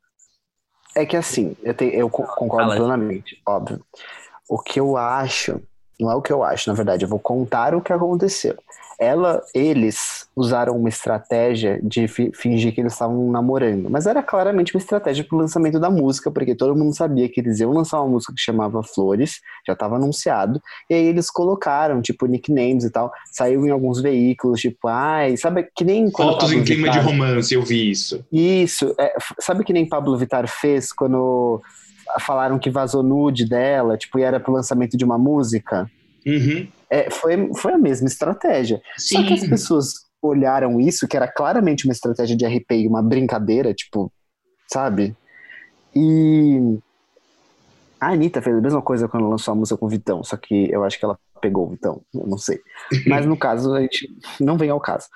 E as pessoas foram à loucura por causa disso, por causa do Whindersson Nunes, porque eles terminaram faz pouco tempo e eles acharam que eles tinham o direito de fazer o que quisessem com ela. Mas a já tem um grande histórico de, de, ser, é, de, de ser atacada por questões machistas. Lembra quando a foto dela vazou?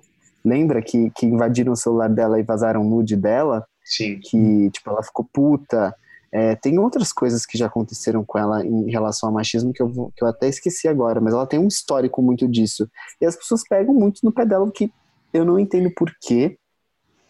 E, e, e, e se você for ver, uma coisa que eu fui olhar no YouTube agora, tem muitos youtubers que nem, nem falam de música pop, tipo, não é o Anderson Vieira, não é o, o sei lá quem, tipo, que a gente conhece, não é a Foquinha fazendo react de flores. São youtubers, sei lá, gamers, youtubers X, que são muito mais do mundo de Whindersson Nunes, fazendo reação de flores e falando mal. Tipo, as pessoas perderam tempo para isso. É ridículo. É, é, é muito pra, tipo, espumar ódio, sabe? Livre, sem motivo, só pra, literalmente para desmascarar e mostrar publicamente pra internet toda eu sou machista e eu estou errado, sabe? É muito louco isso. É ridículo, é ridículo. E eu acho que, assim, eu não concordo 100% com o que a Armin falou, porque eu não acho que é uma questão de. Eu acho que é uma questão de machismo. Não vejo isso como sendo uma questão de, de gênero, de pop, porque no Brasil pop é MPB. Não existe um pop pop. Ele sempre ou é puxado pro funk, ou ele é uma coisa que não toca, porque, sei lá, é uma música eletrônica, mas não existe um pop real, oficial. A gente tem MPB, que é a nossa música popular. E, tipo, óbvio, os públicos de MPB não são os públicos de funk, são coisas totalmente diferentes, só que existe uma discussão muito clara. Tem muita mulher que ataca a Luísa Sonza, que são as mulheres que atacam a Anitta, que são as mulheres que atacam a Ludmilla, porque elas se colocam numa posição mais sensual, numa posição de, de mais. É, exercendo a sua sexualidade, a sua sensualidade, e que para elas é, é, você reforçar a objetificação da mulher. Não é isso que eu quero entrar, tipo, esse não é o ponto do meu comentário, mas eu acho que é simplesmente machista, porque quando é o homem, quando é o contrário disso, ninguém fala nada e ninguém reclama. E elas não reclamam do homem objetificar a mulher na música, elas reclamam da mulher olhar e falar que ela é gostosa sim, é sensual sim, e vai dar para quem ela quiser sim. Uhum, e isso sim. me incomoda pessoalmente, mas eu não sou ninguém para falar sobre feminismo. É, agora, com isso, é tipo assim, quem as pessoas acham que elas são para ditarem o tempo que a Luísa Sonza tem que ter de luto pelo casamento dela notem que em momento algum eu falei vocês, falei Brasil, falei uhum. público geral. Eu falei Luísa Sonza, casamento dela. Tipo assim. E outra, é trabalho, gente. Ela é uma cantora de música pop, ela é uma cantora de. Sabe? Tipo, é trabalho, é, é simplesmente profissional. Ela, se ela quiser esfregar a bunda na cara de qualquer pessoa, ela pode, que a bunda é dela, foda-se. Agora, ai, tinha comentário lá, tipo, ai, errou o timing. Ah, vai tomar no seu cu, quem você? Você queria que ela fizesse o quê? Tipo uma música, A Lose You Love Me. Uma balada. Sim, é, até E, tipo, parece. quem disse que ela não fez? Tipo, você não sabe, entendeu? E, e- e você não sabe o luto dela, você não sabe nada, você não sabe nada. Isso é o trabalho dela. Esse é, uma- esse é um ponto muito. E o Whindersson não. Por que, que ninguém falou nada de Whindersson Nunes? Tipo, quando sai notícia dele, ah, ele está se conhecendo melhor, tipo, ele e a fulana. E as pessoas lá, ai, que bom Sim. que ele tá. Ele saiu como coitadinho. Tipo assim. E as pessoas simplesmente assumiram que a Luísa era o problema da relação. A gente não sabe. Isso é errado, isso é feio, isso é ridículo. E ele vir Sim. falar sobre isso depois que o clipe já tava, tipo, daquele jeito, de fãs dele destilando ódio pra cima dela. Nossa, eu acho isso tão errado. Eu acho Não, mas é. Ele errou o time. Ele errou o time. A Luísa Sonza não errou time nenhum. É trabalho Mas dela. é por que, eu não entendi por que você acha que ele errou o timing. Você acha que ele devia ter falado antes? Eu acho que ele devia deixar claro desde o início que, tipo, ela tá recebendo hate desde que acabou esse, esse relacionamento, sabe? E aí, tipo assim, ah, o clipe tá com um milhão de dislikes, tem várias pessoas falando muito mal da Luísa Sonza nos comentários, mesmo que o vídeo esteja no canal do Vitão. Então, assim, você deu dislike, parabéns, no vídeo do Vitão, não da Luísa Sonza. E, tipo, é, é, burros. E, tipo assim, ele não falou nada, ele só falou depois, tipo, ai, gente, olha só, não, não gosto disso, não acho isso legal, hein? Sendo que, tipo, são seus fãs, cara. Sabe? Tenha noção, seja mais incisivo. Porque, querendo ou não, tudo bem, você não tem responsabilidade sobre eles, mas você tem. Porque, sabe? Tipo, Você influencia. tem que passar uma mensagem positiva. Você tem que sempre reforçar isso. Se você sabe que seus fãs são tóxicos assim, se eles estão esse tipo de gente que vai atrás e vai destilar ódio em alguém que fez muita parte da sua vida e que já foi bom pra você e que você já foi casado com essa pessoa, sabe? Tipo, eu achei. Isso eu achei um erro de timing, fudido. Porque. Mas É muito louco, porque a.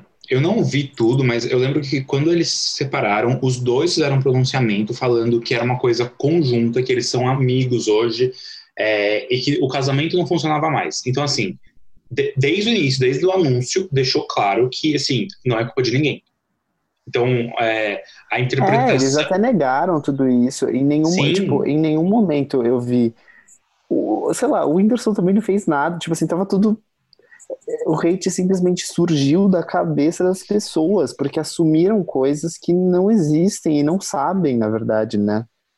Exato. E aí, tipo, é, é, a Luísa não sei tanto, mas eu sei que o Whindersson participou de programas de entrevista, etc. E isso foi pauta, inclusive, acho que no programa do Bial. É, e assim, em nenhum momento ele culpou a Luísa de nada. Então, o que as pessoas estão querendo presumir e querendo entender algo que o, o cara de quem elas, eles são fãs falou. É ridículo. É ridículo. Muito. Tipo assim, É revoltante. Outros youtubers fazendo isso e, tipo, ajudando nisso, cara, assim, você é o maior humorista do Brasil, você tem uma plataforma um milhão de vezes maior do que a da Luísa Sonza. Usa isso pra alguma coisa, sabe? Tipo, pro bem. Porque se ela, se os seus fãs estão colocando a responsabilidade nela pelo término do seu relacionamento, porque ela tem que ter responsabilidade emocional por você, você tem o mínimo de responsabilidade pra não fuder a carreira dela, sabe? O mínimo. Tipo, sei lá. É escroto. Ai, gente. É escroto. É uma situação que eu preferia não estar me metendo em nada disso. Mas já que já virou uma questão do Brasil, já que o Bolsonaro matou o coronavírus. Mas, gente, o que eu achei só é que, assim, é muito isso. Falem mal, falem bem. O negócio. A música tá com mais de 20 milhões de. de Ela, ela falou isso, né? Ela, ela postou isso nos stories. É. Tipo. É, Eu acho que ela nunca teve isso, assim, em dois dias. Eu acho que nem a música Combate lá teve tudo isso de visualizações. Pois é. Vamos pro próximo tópico, que hoje socorro, hein? Vamos.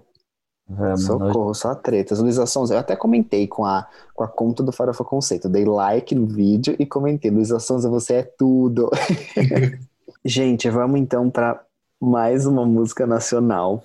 E é da rainha Ivete Sangalo, que lançou a música Localizei.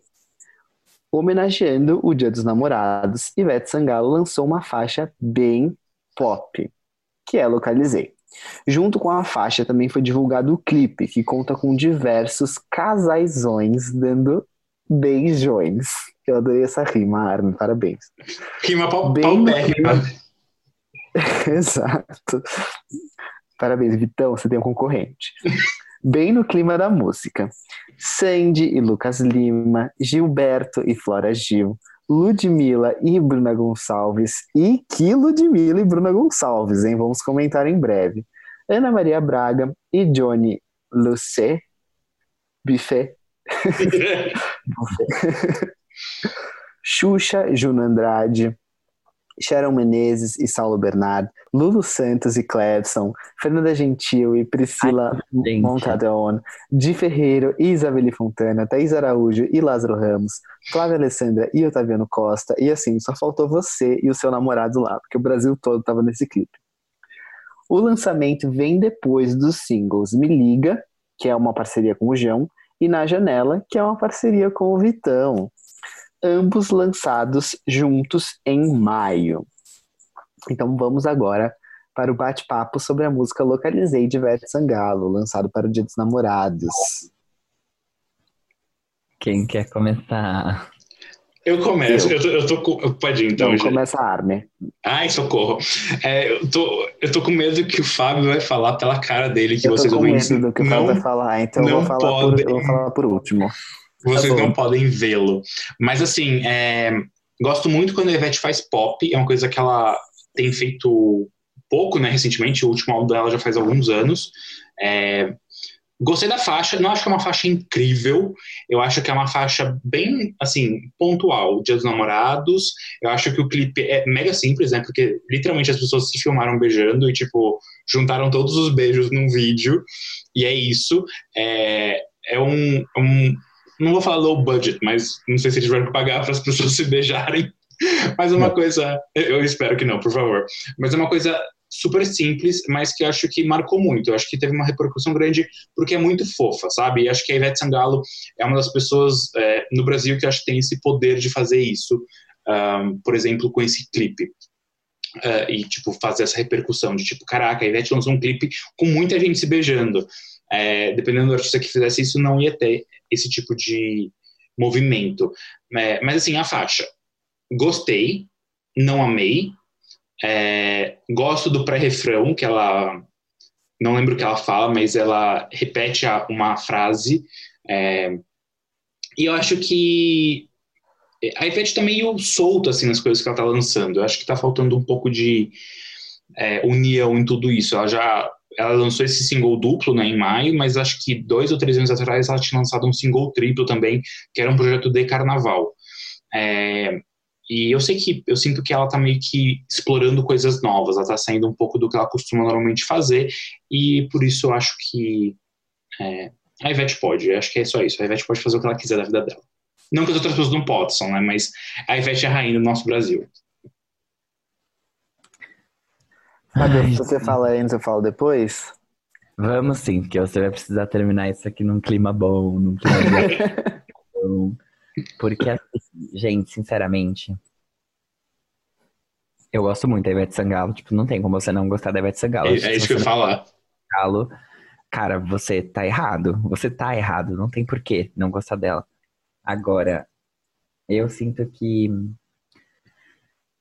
Chato, assim, chato, mas para mim parece que ela tá querendo se provar. E você é Ivete Sangalo, você não tem que se provar. Você não tem que, tipo, ir atrás de stream, ir atrás do sucesso comercial de novo. É, mais uma vez, você é Ivete Sangalo. A Daniela Mercury não faz sucesso faz 30 anos no Brasil. E ela segue sendo a Daniela Mercury. Você pode ser a Ivete Sangalo ainda em nossos corações. A Cláudia Leite, que, coitada, né? Tipo, você pode ser a Ivete Sangalo. Aproveite que você é a Ivete Sangalo e se poupe.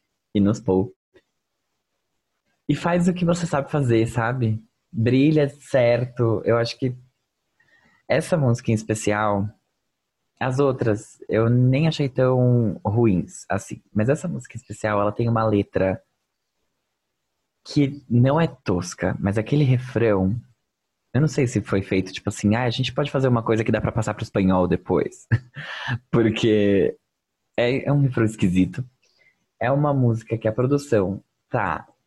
Foi o que eu disse. Diferente da música da Luísa Sonza, que tá tudo no lugar, essa música tá xoxa. Essa música ela tem uma produção amadora. Ela tem uma produção fraca. Ela não empolga. Ela é uma coisa assim, sem vida, sem brilho, sem nada. É um bege. E aí, isso me deixa muito triste, porque a Ivete Sangalo é, ela é muito alegre, né? Ela, ela tem uma música que se chama Alegria. é alegria. E assim, essa é a Ivete Sangalo. E aí ela tá lançando essas coisas com umas batidas um pouco mais eletrônicas, com uma coisa um pouco mais é, realmente comercial, e eu sinto que é tentar demais, sabe? Eu acho que não precisa disso.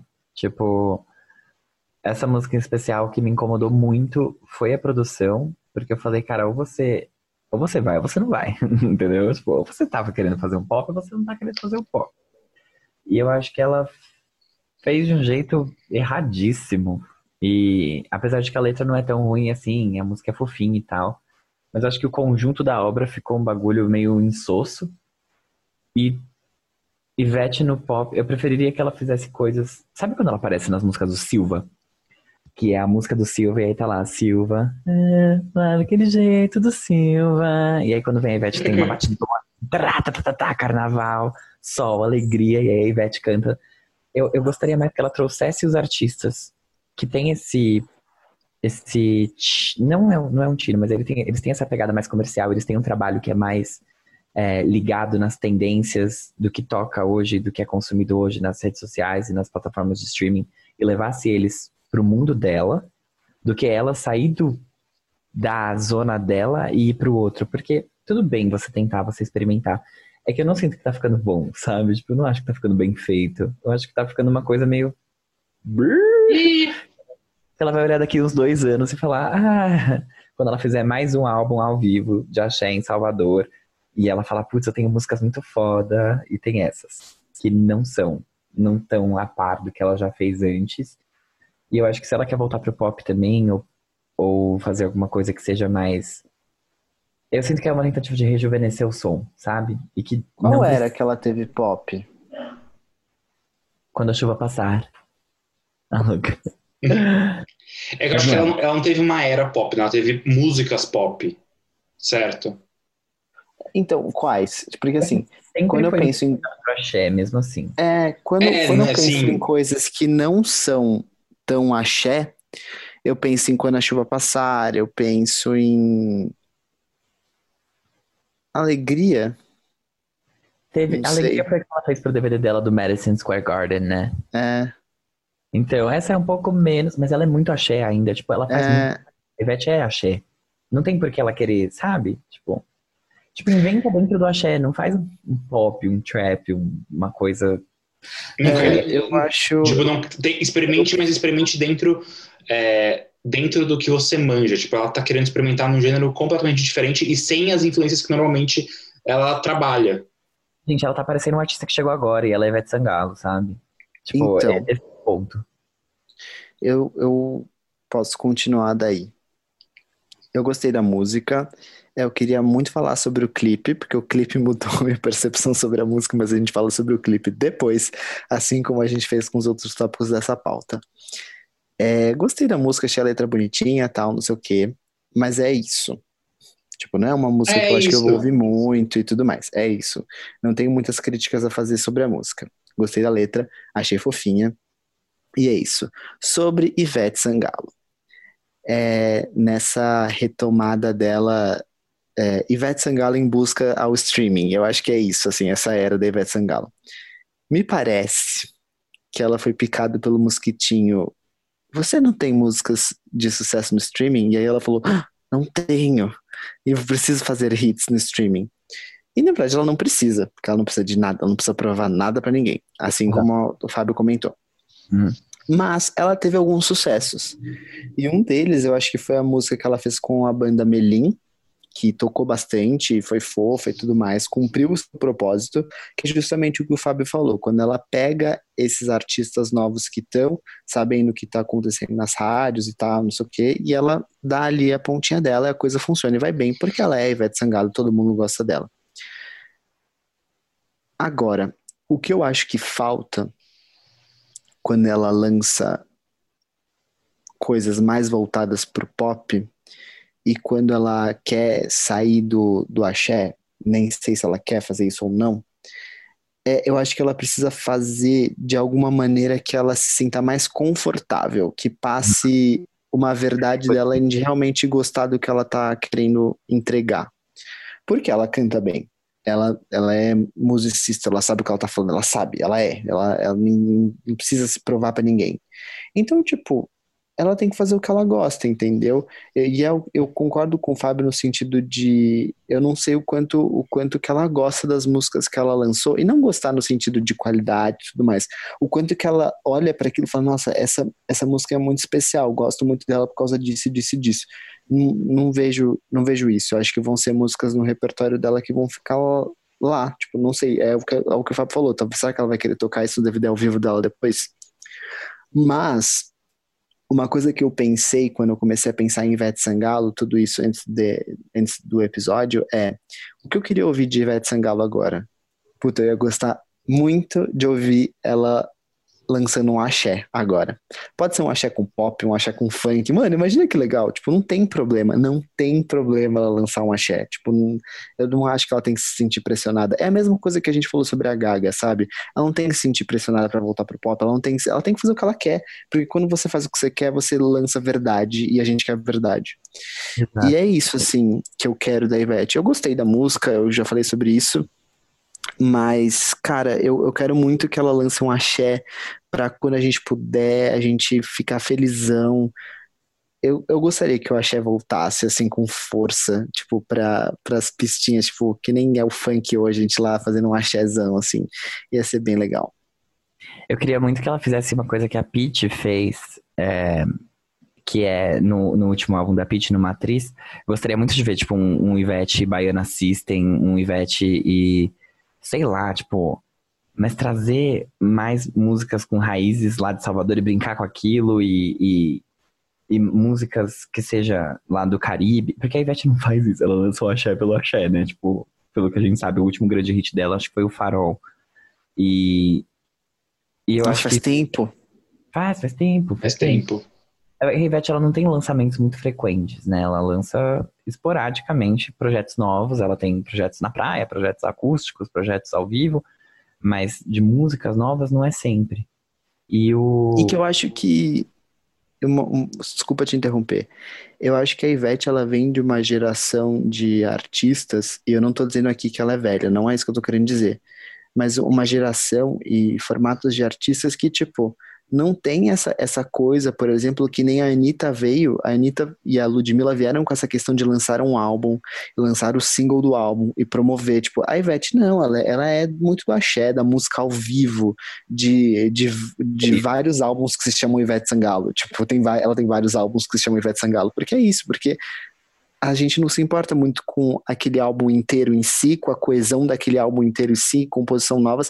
A gente é, é um outro estilo de artista que é muito típico do Brasil, né? Uhum. Sim. Mas é isso, eu gostaria de, de vê-la com mais segurança e de realmente fazer coisas que agreguem para o repertório e que enriqueçam a, a grande discografia e bonita discografia que ela tem. Ao invés dessas coisas que me parecem, como você disse, me parece um pouco vazia, não parece real não parece verdadeiro, parece que é pressão, sabe? E por isso que eu comecei falando, ela é Ivete Sangalo. Ela não pode simplesmente ser a Ivete Sangalo. Ela não precisa tentar ser a Ivete Sangalo que vai irritar no TikTok. Ela não precisa ser a Ivete Sangalo que vai estar em primeiro no Spotify Brasil. Até porque a Xé não fica em primeiro no Spotify Brasil. A gente sabe disso. Então, óbvio, ela pode ser a pessoa que vai mudar isso? Pode, mas aí faça um axé. Por favor, amiga, a gente tá implorando. E cara, e ela não precisa de um, de um primeiro lugar no Spotify Brasil para simplesmente lotar um Allianz Parque sem ter um hit recente. Tipo, ela vai lotar. Ela lota sempre. Ela lota sempre, todo ano. Juro, ela, os últimos. Mano, a Ivete faz muito, muito show, né? É, eu tenho uma, uma prima, beijo, Taizinha, que é muito fã de Ivete, tipo, vai em to praticamente todos os shows. Então, teve show o que ela gravou, o grande DVD dela, que foi o Aliens inteiro. Teve outro que ela teve a turnê com Caetano, se não me engano, que foi o, o Hall, né, que é só o canto, mas também estava esgotado e foram mais, foi mais de uma sessão. E, tipo, as pessoas amam Ivete. Uhum. Tipo, é, exato, ela não precisa se provar. Eu acho que ela tá numa tentativa de rejuvenescer o som que não precisa, amiga. Não precisa. Todo mundo conhece poeira. Todo mundo. E é isso. E eu acho assim, ah, é Cara, axé é tudo, meu. Precisa.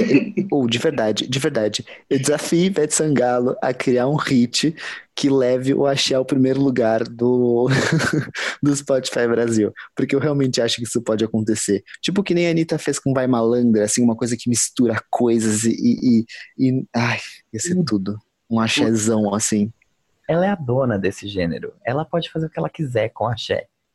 Então, sabe, não saia do axé. Agregue ao axé.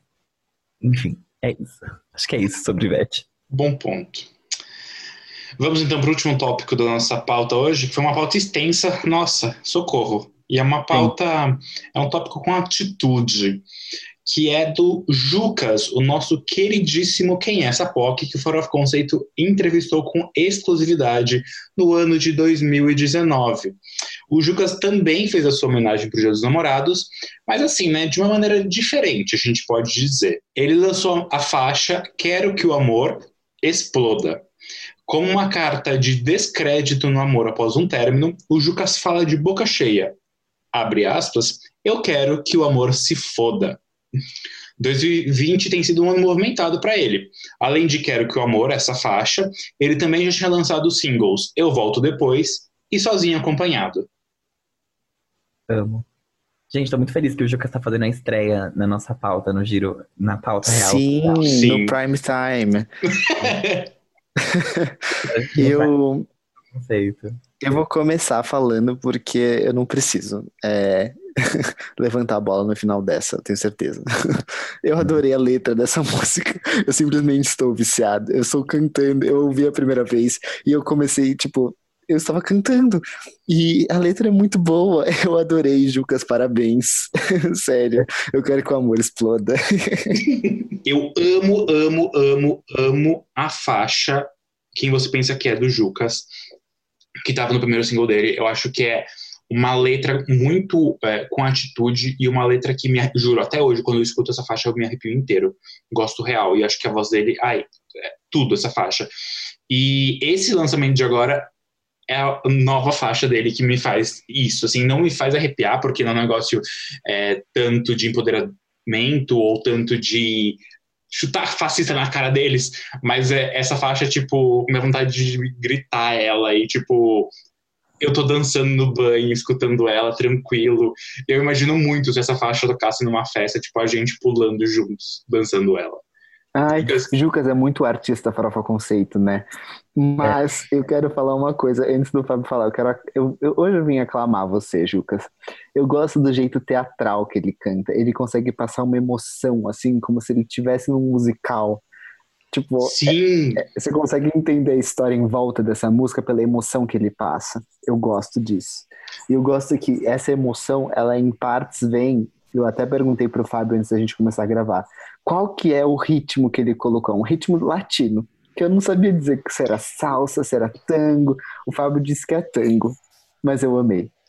sim, e acho que esse é muito bom. É, é isso que é outro ponto que eu ia elogiar nessa canção, que é que ela mistura muitas coisas, né? Além do pop, pop entre aspas, nossa MPB, é, essa faixa traz elementos desses gêneros latinos e ela também traz uma batida de funk depois do refrão. Eu fiquei tipo, what, Lucas?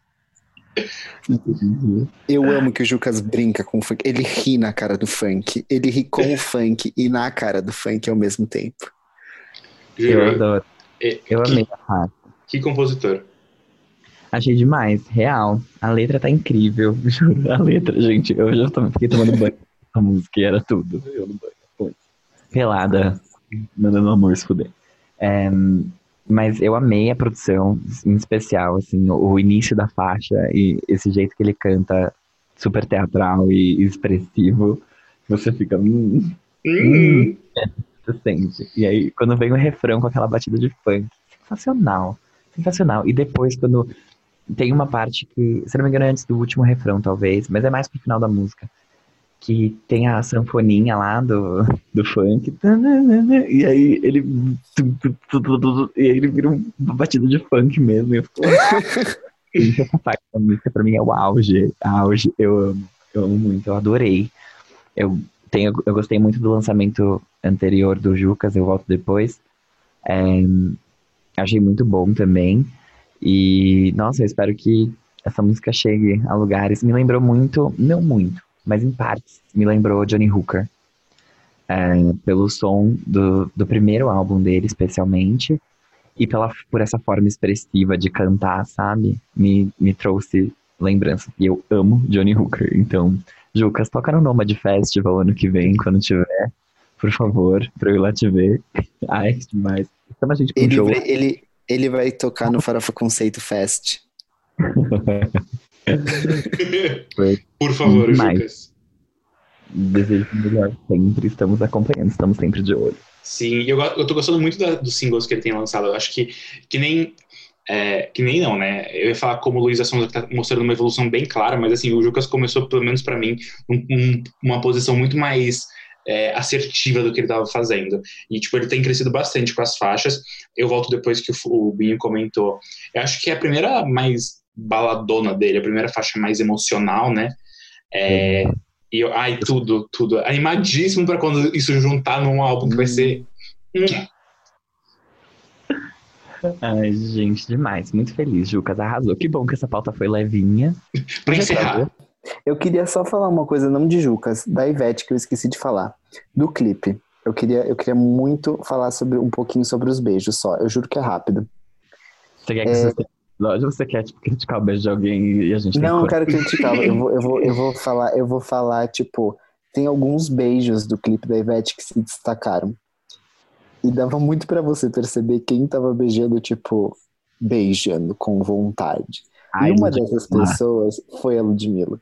Porque deu pra você perceber ali que a Ludmilla tem a pegada. Você, você viu o jeito que ela pega no rosto da Bruna e aproxima e, tipo, vai ali com, com o Borogodó, entendeu? Vocês Apaga, perceberam? apaga. Tá todo mundo pedindo pra apagar. Mas, gente, vocês perceberam isso ou foi só eu? Eu percebi que tem diferença. Tipo, tem pessoas e pessoas e tem beijos e beijos. Mas eu tentei não ficar julgando, porque eu não, não conheço o relacionamento de cada um, assim. Eu falei. Ah, não, eu não fiquei julgando. Não, não, mas Eu tipo, eu, fiquei te- eu nem eu fiquei, eu, eu, é, né, eu não quis, eu não quis que isso fosse um gatilho pra mim, então eu confesso que eu olhei o Ah, clipe, entendi. mas só com o olho, sabe? Entendi. Nossa, é. Ah, eu deixei ser um gatilho mesmo. Eu me abri a isso. Chorando, e daí? Ah, podemos ir pro Gente, último beijo. quadro, então. Aham. Então, qual que é o próximo quadro? Quem é essa POC? Gente, a gente vai começar o Quem é essa POC? Que é o quadro que a gente apresenta pra vocês algum artista e a história deles e um pouquinho da música pra vocês conhecerem. Se vocês já conhecem, eu tenho certeza que vocês não sabem todas as informações que a gente pesquisou aqui pra vocês. Então é isso. A gente vai falar de um grande lançamento dessa semana, que a gente confessa que a gente ficou um pouco na dúvida se a gente colocava na pauta, se vocês já iam conhecer ou não. Então a gente aproveitou a oportunidade para, já que a gente estava com essa dúvida, de contar essa história para vocês. E são Chloe e Hailey. Na verdade, é Hailey que fala, né? Chloe e Hailey. É, elas são duas irmãs lá dos Estados Unidos que elas lançaram um álbum dessa semana que se chama Ungodly Hour. A gente vai então contar um pouquinho a história delas para vocês. Elas são duas irmãs de respectivamente 21 e 20 anos. Então a Chloe é mais velha e a Hailey é a mais nova. Nos últimos anos, o trabalho musical delas chamou muita atenção da crítica pelo R&B delicado que elas têm, com influências dos anos 2000 e por serem amadrinhadas pela Beyoncé. E elas já chegaram a receber indicações ao Grammy, inclusive de Best New Artist no ano passado, que a gente até comentou no Farofa Conceito, no episódio que a gente fez sobre o Grammy. E elas estão criando uma base de fãs que está crescendo pra caramba. Elas são lá de Atlanta, no estado da Georgia, e elas começaram atuando. A Chloe fez uma aparição no filme Resistindo às Tentações, que inclusive é um filme da Beyoncé com o Cuba Gooding Jr.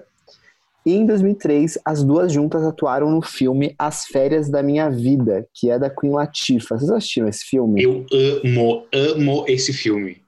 Eu amo esse filme, alugava várias vezes na locadora, minha mãe ficava louca com isso. e eu falava, por que a gente não compra? A gente tem que alugar sempre. Mas quando as meninas tinham 13 e 11 anos, é, elas começaram a saga de postar covers no YouTube. E o primeiro que elas lançaram foi o cover de Best Thing I Never Had, da Beyoncé. É bem fofinho ver, porque elas são muito novas.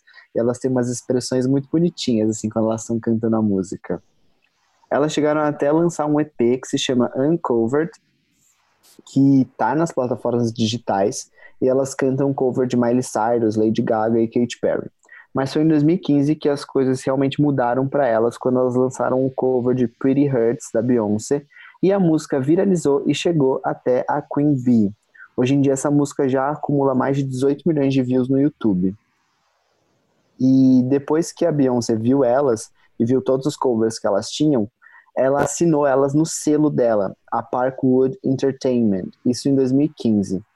E a partir daí elas fizeram várias coisas junto com a Beyoncé. Elas inclusive aparecem no vídeo de All Night do Lemonade. Elas foram um ato de abertura da Formation World Tour e da On the Run 2, né, a segunda edição da, da On the Run Tour. E quando elas concorreram ao Grammy, elas concorreram junto com a chefinha, porque The Carters estava na categoria de Best Urban Contemporary Album no Grammy de 2019, que era a categoria que elas estavam concorrendo no primeiro álbum delas também. E logo que elas foram assinadas, elas lançaram o primeiro single delas, que se chama Drop, já foi lançado com videoclipe e tudo, e elas lançaram um EP que se chama Sugar Symphony. E aqui já dava para perceber que a Beyoncé estava ajudando elas a criarem uma carinha e uma identidade própria. E não deixa de ser próximo do Lemonade, é uma opinião minha isso, porque era tudo muito visual, era tudo muito esteticamente muito bonito, aquela coisa até é, é, misteriosa que a Beyoncé trouxe no, no Lemonade. E isso também tinha nos clipes e nas músicas delas. E em 2017 elas lançaram uma primeira mixtape que se chama The Kids Are Alright, que foi muito bem recebida pela crítica. Só que é, um, é, um, é uma mixtape muito curtinha, porque o Fábio não ia gostar muito, ia ser só amigo dele, porque todas as músicas têm no máximo dois minutos e meio. no máximo. Tipo, tem várias que tem, tipo, 30 segundos. É realmente uma mixtape mesmo, só que já é, começou a chamar a atenção da crítica, todo mundo gostou muito, foi muito bem recebido e deu um gostinho do que estava para acontecer. E elas não pararam a carreira de atuação, muito pelo contrário, porque em 2017 elas passaram a fazer parte do elenco da série Grown-ish, que é um spin-off, spin-off um spin-off da série Blackish, que é uma série de comédia bem sucedida lá nos Estados Unidos, que fala sobre uma família de pessoas pretas e tudo mais, e sobre os problemas culturais que eles passam e sociopolíticos elas cantam a, a, tema, o tema de abertura da série e elas têm algumas músicas na trilha sonora, então é bem legal. Elas chamam bastante atenção nessa série, que é bem sucedida lá nos Estados Unidos. E aí, elas lançaram o primeiro álbum delas em 2018, que eu não preciso nem falar que foi um grande sucesso. Porque elas já concorreram ao Grammy com esse álbum e também na categoria de Best New Artist. E o álbum é, é realmente muito bom. É, ele é R&B, como elas já faziam, e ele traz um pouquinho de trap. E as meninas dizem que se inspiraram muito na Beyoncé e na Billie Holiday para produzir as músicas. Isso é uma coisa bem legal. Elas não só escrevem todas as músicas, como produzem as músicas, muitas delas sozinhas. Então, isso é bem interessante. É, eu acho que o, o álbum, de, o nome desse primeiro álbum é The Kids Are Alright, né? É, eu não falei? Não. e, eu ia só fazer um, um PS que você falou do, da mixtape primeira delas, que foi de 2017, não é The Kids Are Alright. É, é The Two of Us. The Two of Us, isso. Perdão, galera. É, tudo bem. É que eu ouvi eu fiquei tipo, eu não vou cortar o Jean, mas é só para as pessoas não, não se confundirem que. Eu não vou fazer ele passar vergonha no podcast, mas. Já fazendo? No texto, tá certinho. Aqui no texto aqui da pauta eu não arrumei. Perdão. Relax. Mas é isso, assim. O que eu gosto muito delas é que elas são muito harmonizadas, no sentido de que elas têm vozes diferentes entre si, só que elas escolhem muito bem como, com, tipo, como fazer esse contraponto das vozes. E é uma coisa muito harmônica, assim. E até nos clipes você consegue ver que, que tipo, elas têm. Elas são divas, assim, elas são muito poderosas, mas de uma maneira muito delicada. Tipo, elas nem estão tentando, assim. É, elas só simplesmente são divas e poderosas. eu gosto só muito das combinações das vozes delas. Muito, muito. Sério, assim, muito bom. E é tudo muito visual. Tanto que nesse primeiro álbum, elas lançaram um curta de 10 minutos no YouTube, tipo, com, contemplando aí seis das 14 músicas desse álbum. E além de toda essa exposição que elas estavam tendo já nessa época, a Halle foi anunciada como protagonista de A Pequena Sereia, o live action da Disney que vai ser lançado em algum momento, que a gente não sabe mais quando. Mas ela vai ser Ariel. E aí ela causou até um, um rebuliço na internet, mas assim, ela vai arrasar, porque eu entendi muito porque escolheram ela como Pequena Sereia, porque ela, é- ela tem uma aura, ela tem um borogodó ali de, de coisa delicada, de, de, de, de poderosa, entendeu? Ela vai ser uma ótima Ariel. Eu tô adorando que Borogodó tá voltando à moda. Eu amo a palavra borogodó. A gente pode um dia fazer um episódio sobre artistas que têm o borogodó. Alô, hairstyles. em 2020, agora, essa semaninha que a gente tá falando, elas acabaram de lançar o segundo álbum da carreira delas, que se chama Ungodly Hour. Pelo que eu vi hoje, elas estão com quatro críticas até agora e elas estão com uma nota de 80 no Metacritic, o que significa aclamação universal. E elas trazem, além do R&B e um pouquinho de trap, elas também trazem um pouquinho de música eletrônica. Até a faixa título desse álbum foi produzida pelo Disclosure, então dá para vocês entenderem um pouquinho a vibe. Mas ainda assim, é, eu reitero o que eu falei, a harmonização das vozes angelicais, eu usei essa palavra no texto, angelicais. Tipo, eu senti uma nostalgia dos anos 2000, com uma coisinha meio Sierra ali, que a Beyoncé fazia. É tipo, é, é, é- é um diva sem precisar gritar. Não é que ela tá tipo Halo gritando. Ela tá tipo sendo fi, finésima ali. Tá, Uhum. tá fina, tá plena. É exatamente isso. E eu escrevi também que é mandatório que vocês vejam os clipes lançados para esse álbum, que é da música Do It e Forgive Me, especialmente Forgive Me, que é o que eu mais gostei. Que você consegue ver que elas têm muita química, elas estão sincronizadinhas, assim, e, e- e dançando de uma maneira leve. Elas são, elas são plumas voando no ar. Elas são muito, G, muito. Você já viu o Song Association delas? Não, não vi. Elas harmonizam naturalmente. Tipo, elas vão cantar na hora uma música X e elas harmonizam. É, é. É tipo assim, uma lembrou. Ah, não, não, não. Aí elas harmonizam e cantam harmonizadas. Eu fiquei tipo, que tu- o Fifth Harmony could never. Could never. Não é? Gente, É que que nem o sabia. falando. É que nem o Little Mix falando, Hi, we're Little Mix, que elas sempre harmonizam quando elas falam isso. Tipo, girl. É muito, elas têm uma sintonia muito forte. Dá pra você perceber isso demais nos clipes. Gente do céu. Teve Eu uma achei época. elas assim. Fala. Não, quando teve, elas foram indicadas ao Grammy, que eu fui pesquisar elas, ouvir elas, eu achava que elas eram gêmeas. Elas não são, tipo. É muito louca essa conexão, muito louca. É muito loucura, gente. E elas são. Elas eram tão novinhas que eu fui começar a ver os vídeos dela no YouTube que eu fiquei tipo. Como assim? Tipo, já deu muito pra entender por que, que a Beyoncé assinou vocês. Porque vocês são, sei lá, uma joia que não precisa ser lapidada.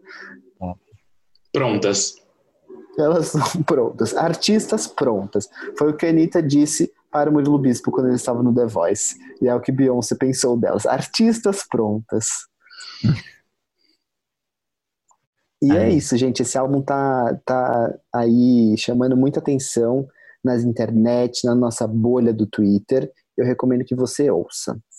Se vocês acharem legal, eu faço um vídeo sobre elas, mas eu precisaria estudar um pouco mais a pauta. Estude, as bichas Pitchfork vão amar. Ah, E é isso, gente. isso. Um- Então, um- um quem é que poderia ter sido feito no ano passado? Sim, mas deixamos o melhor para o final. Final de Best for nada. last.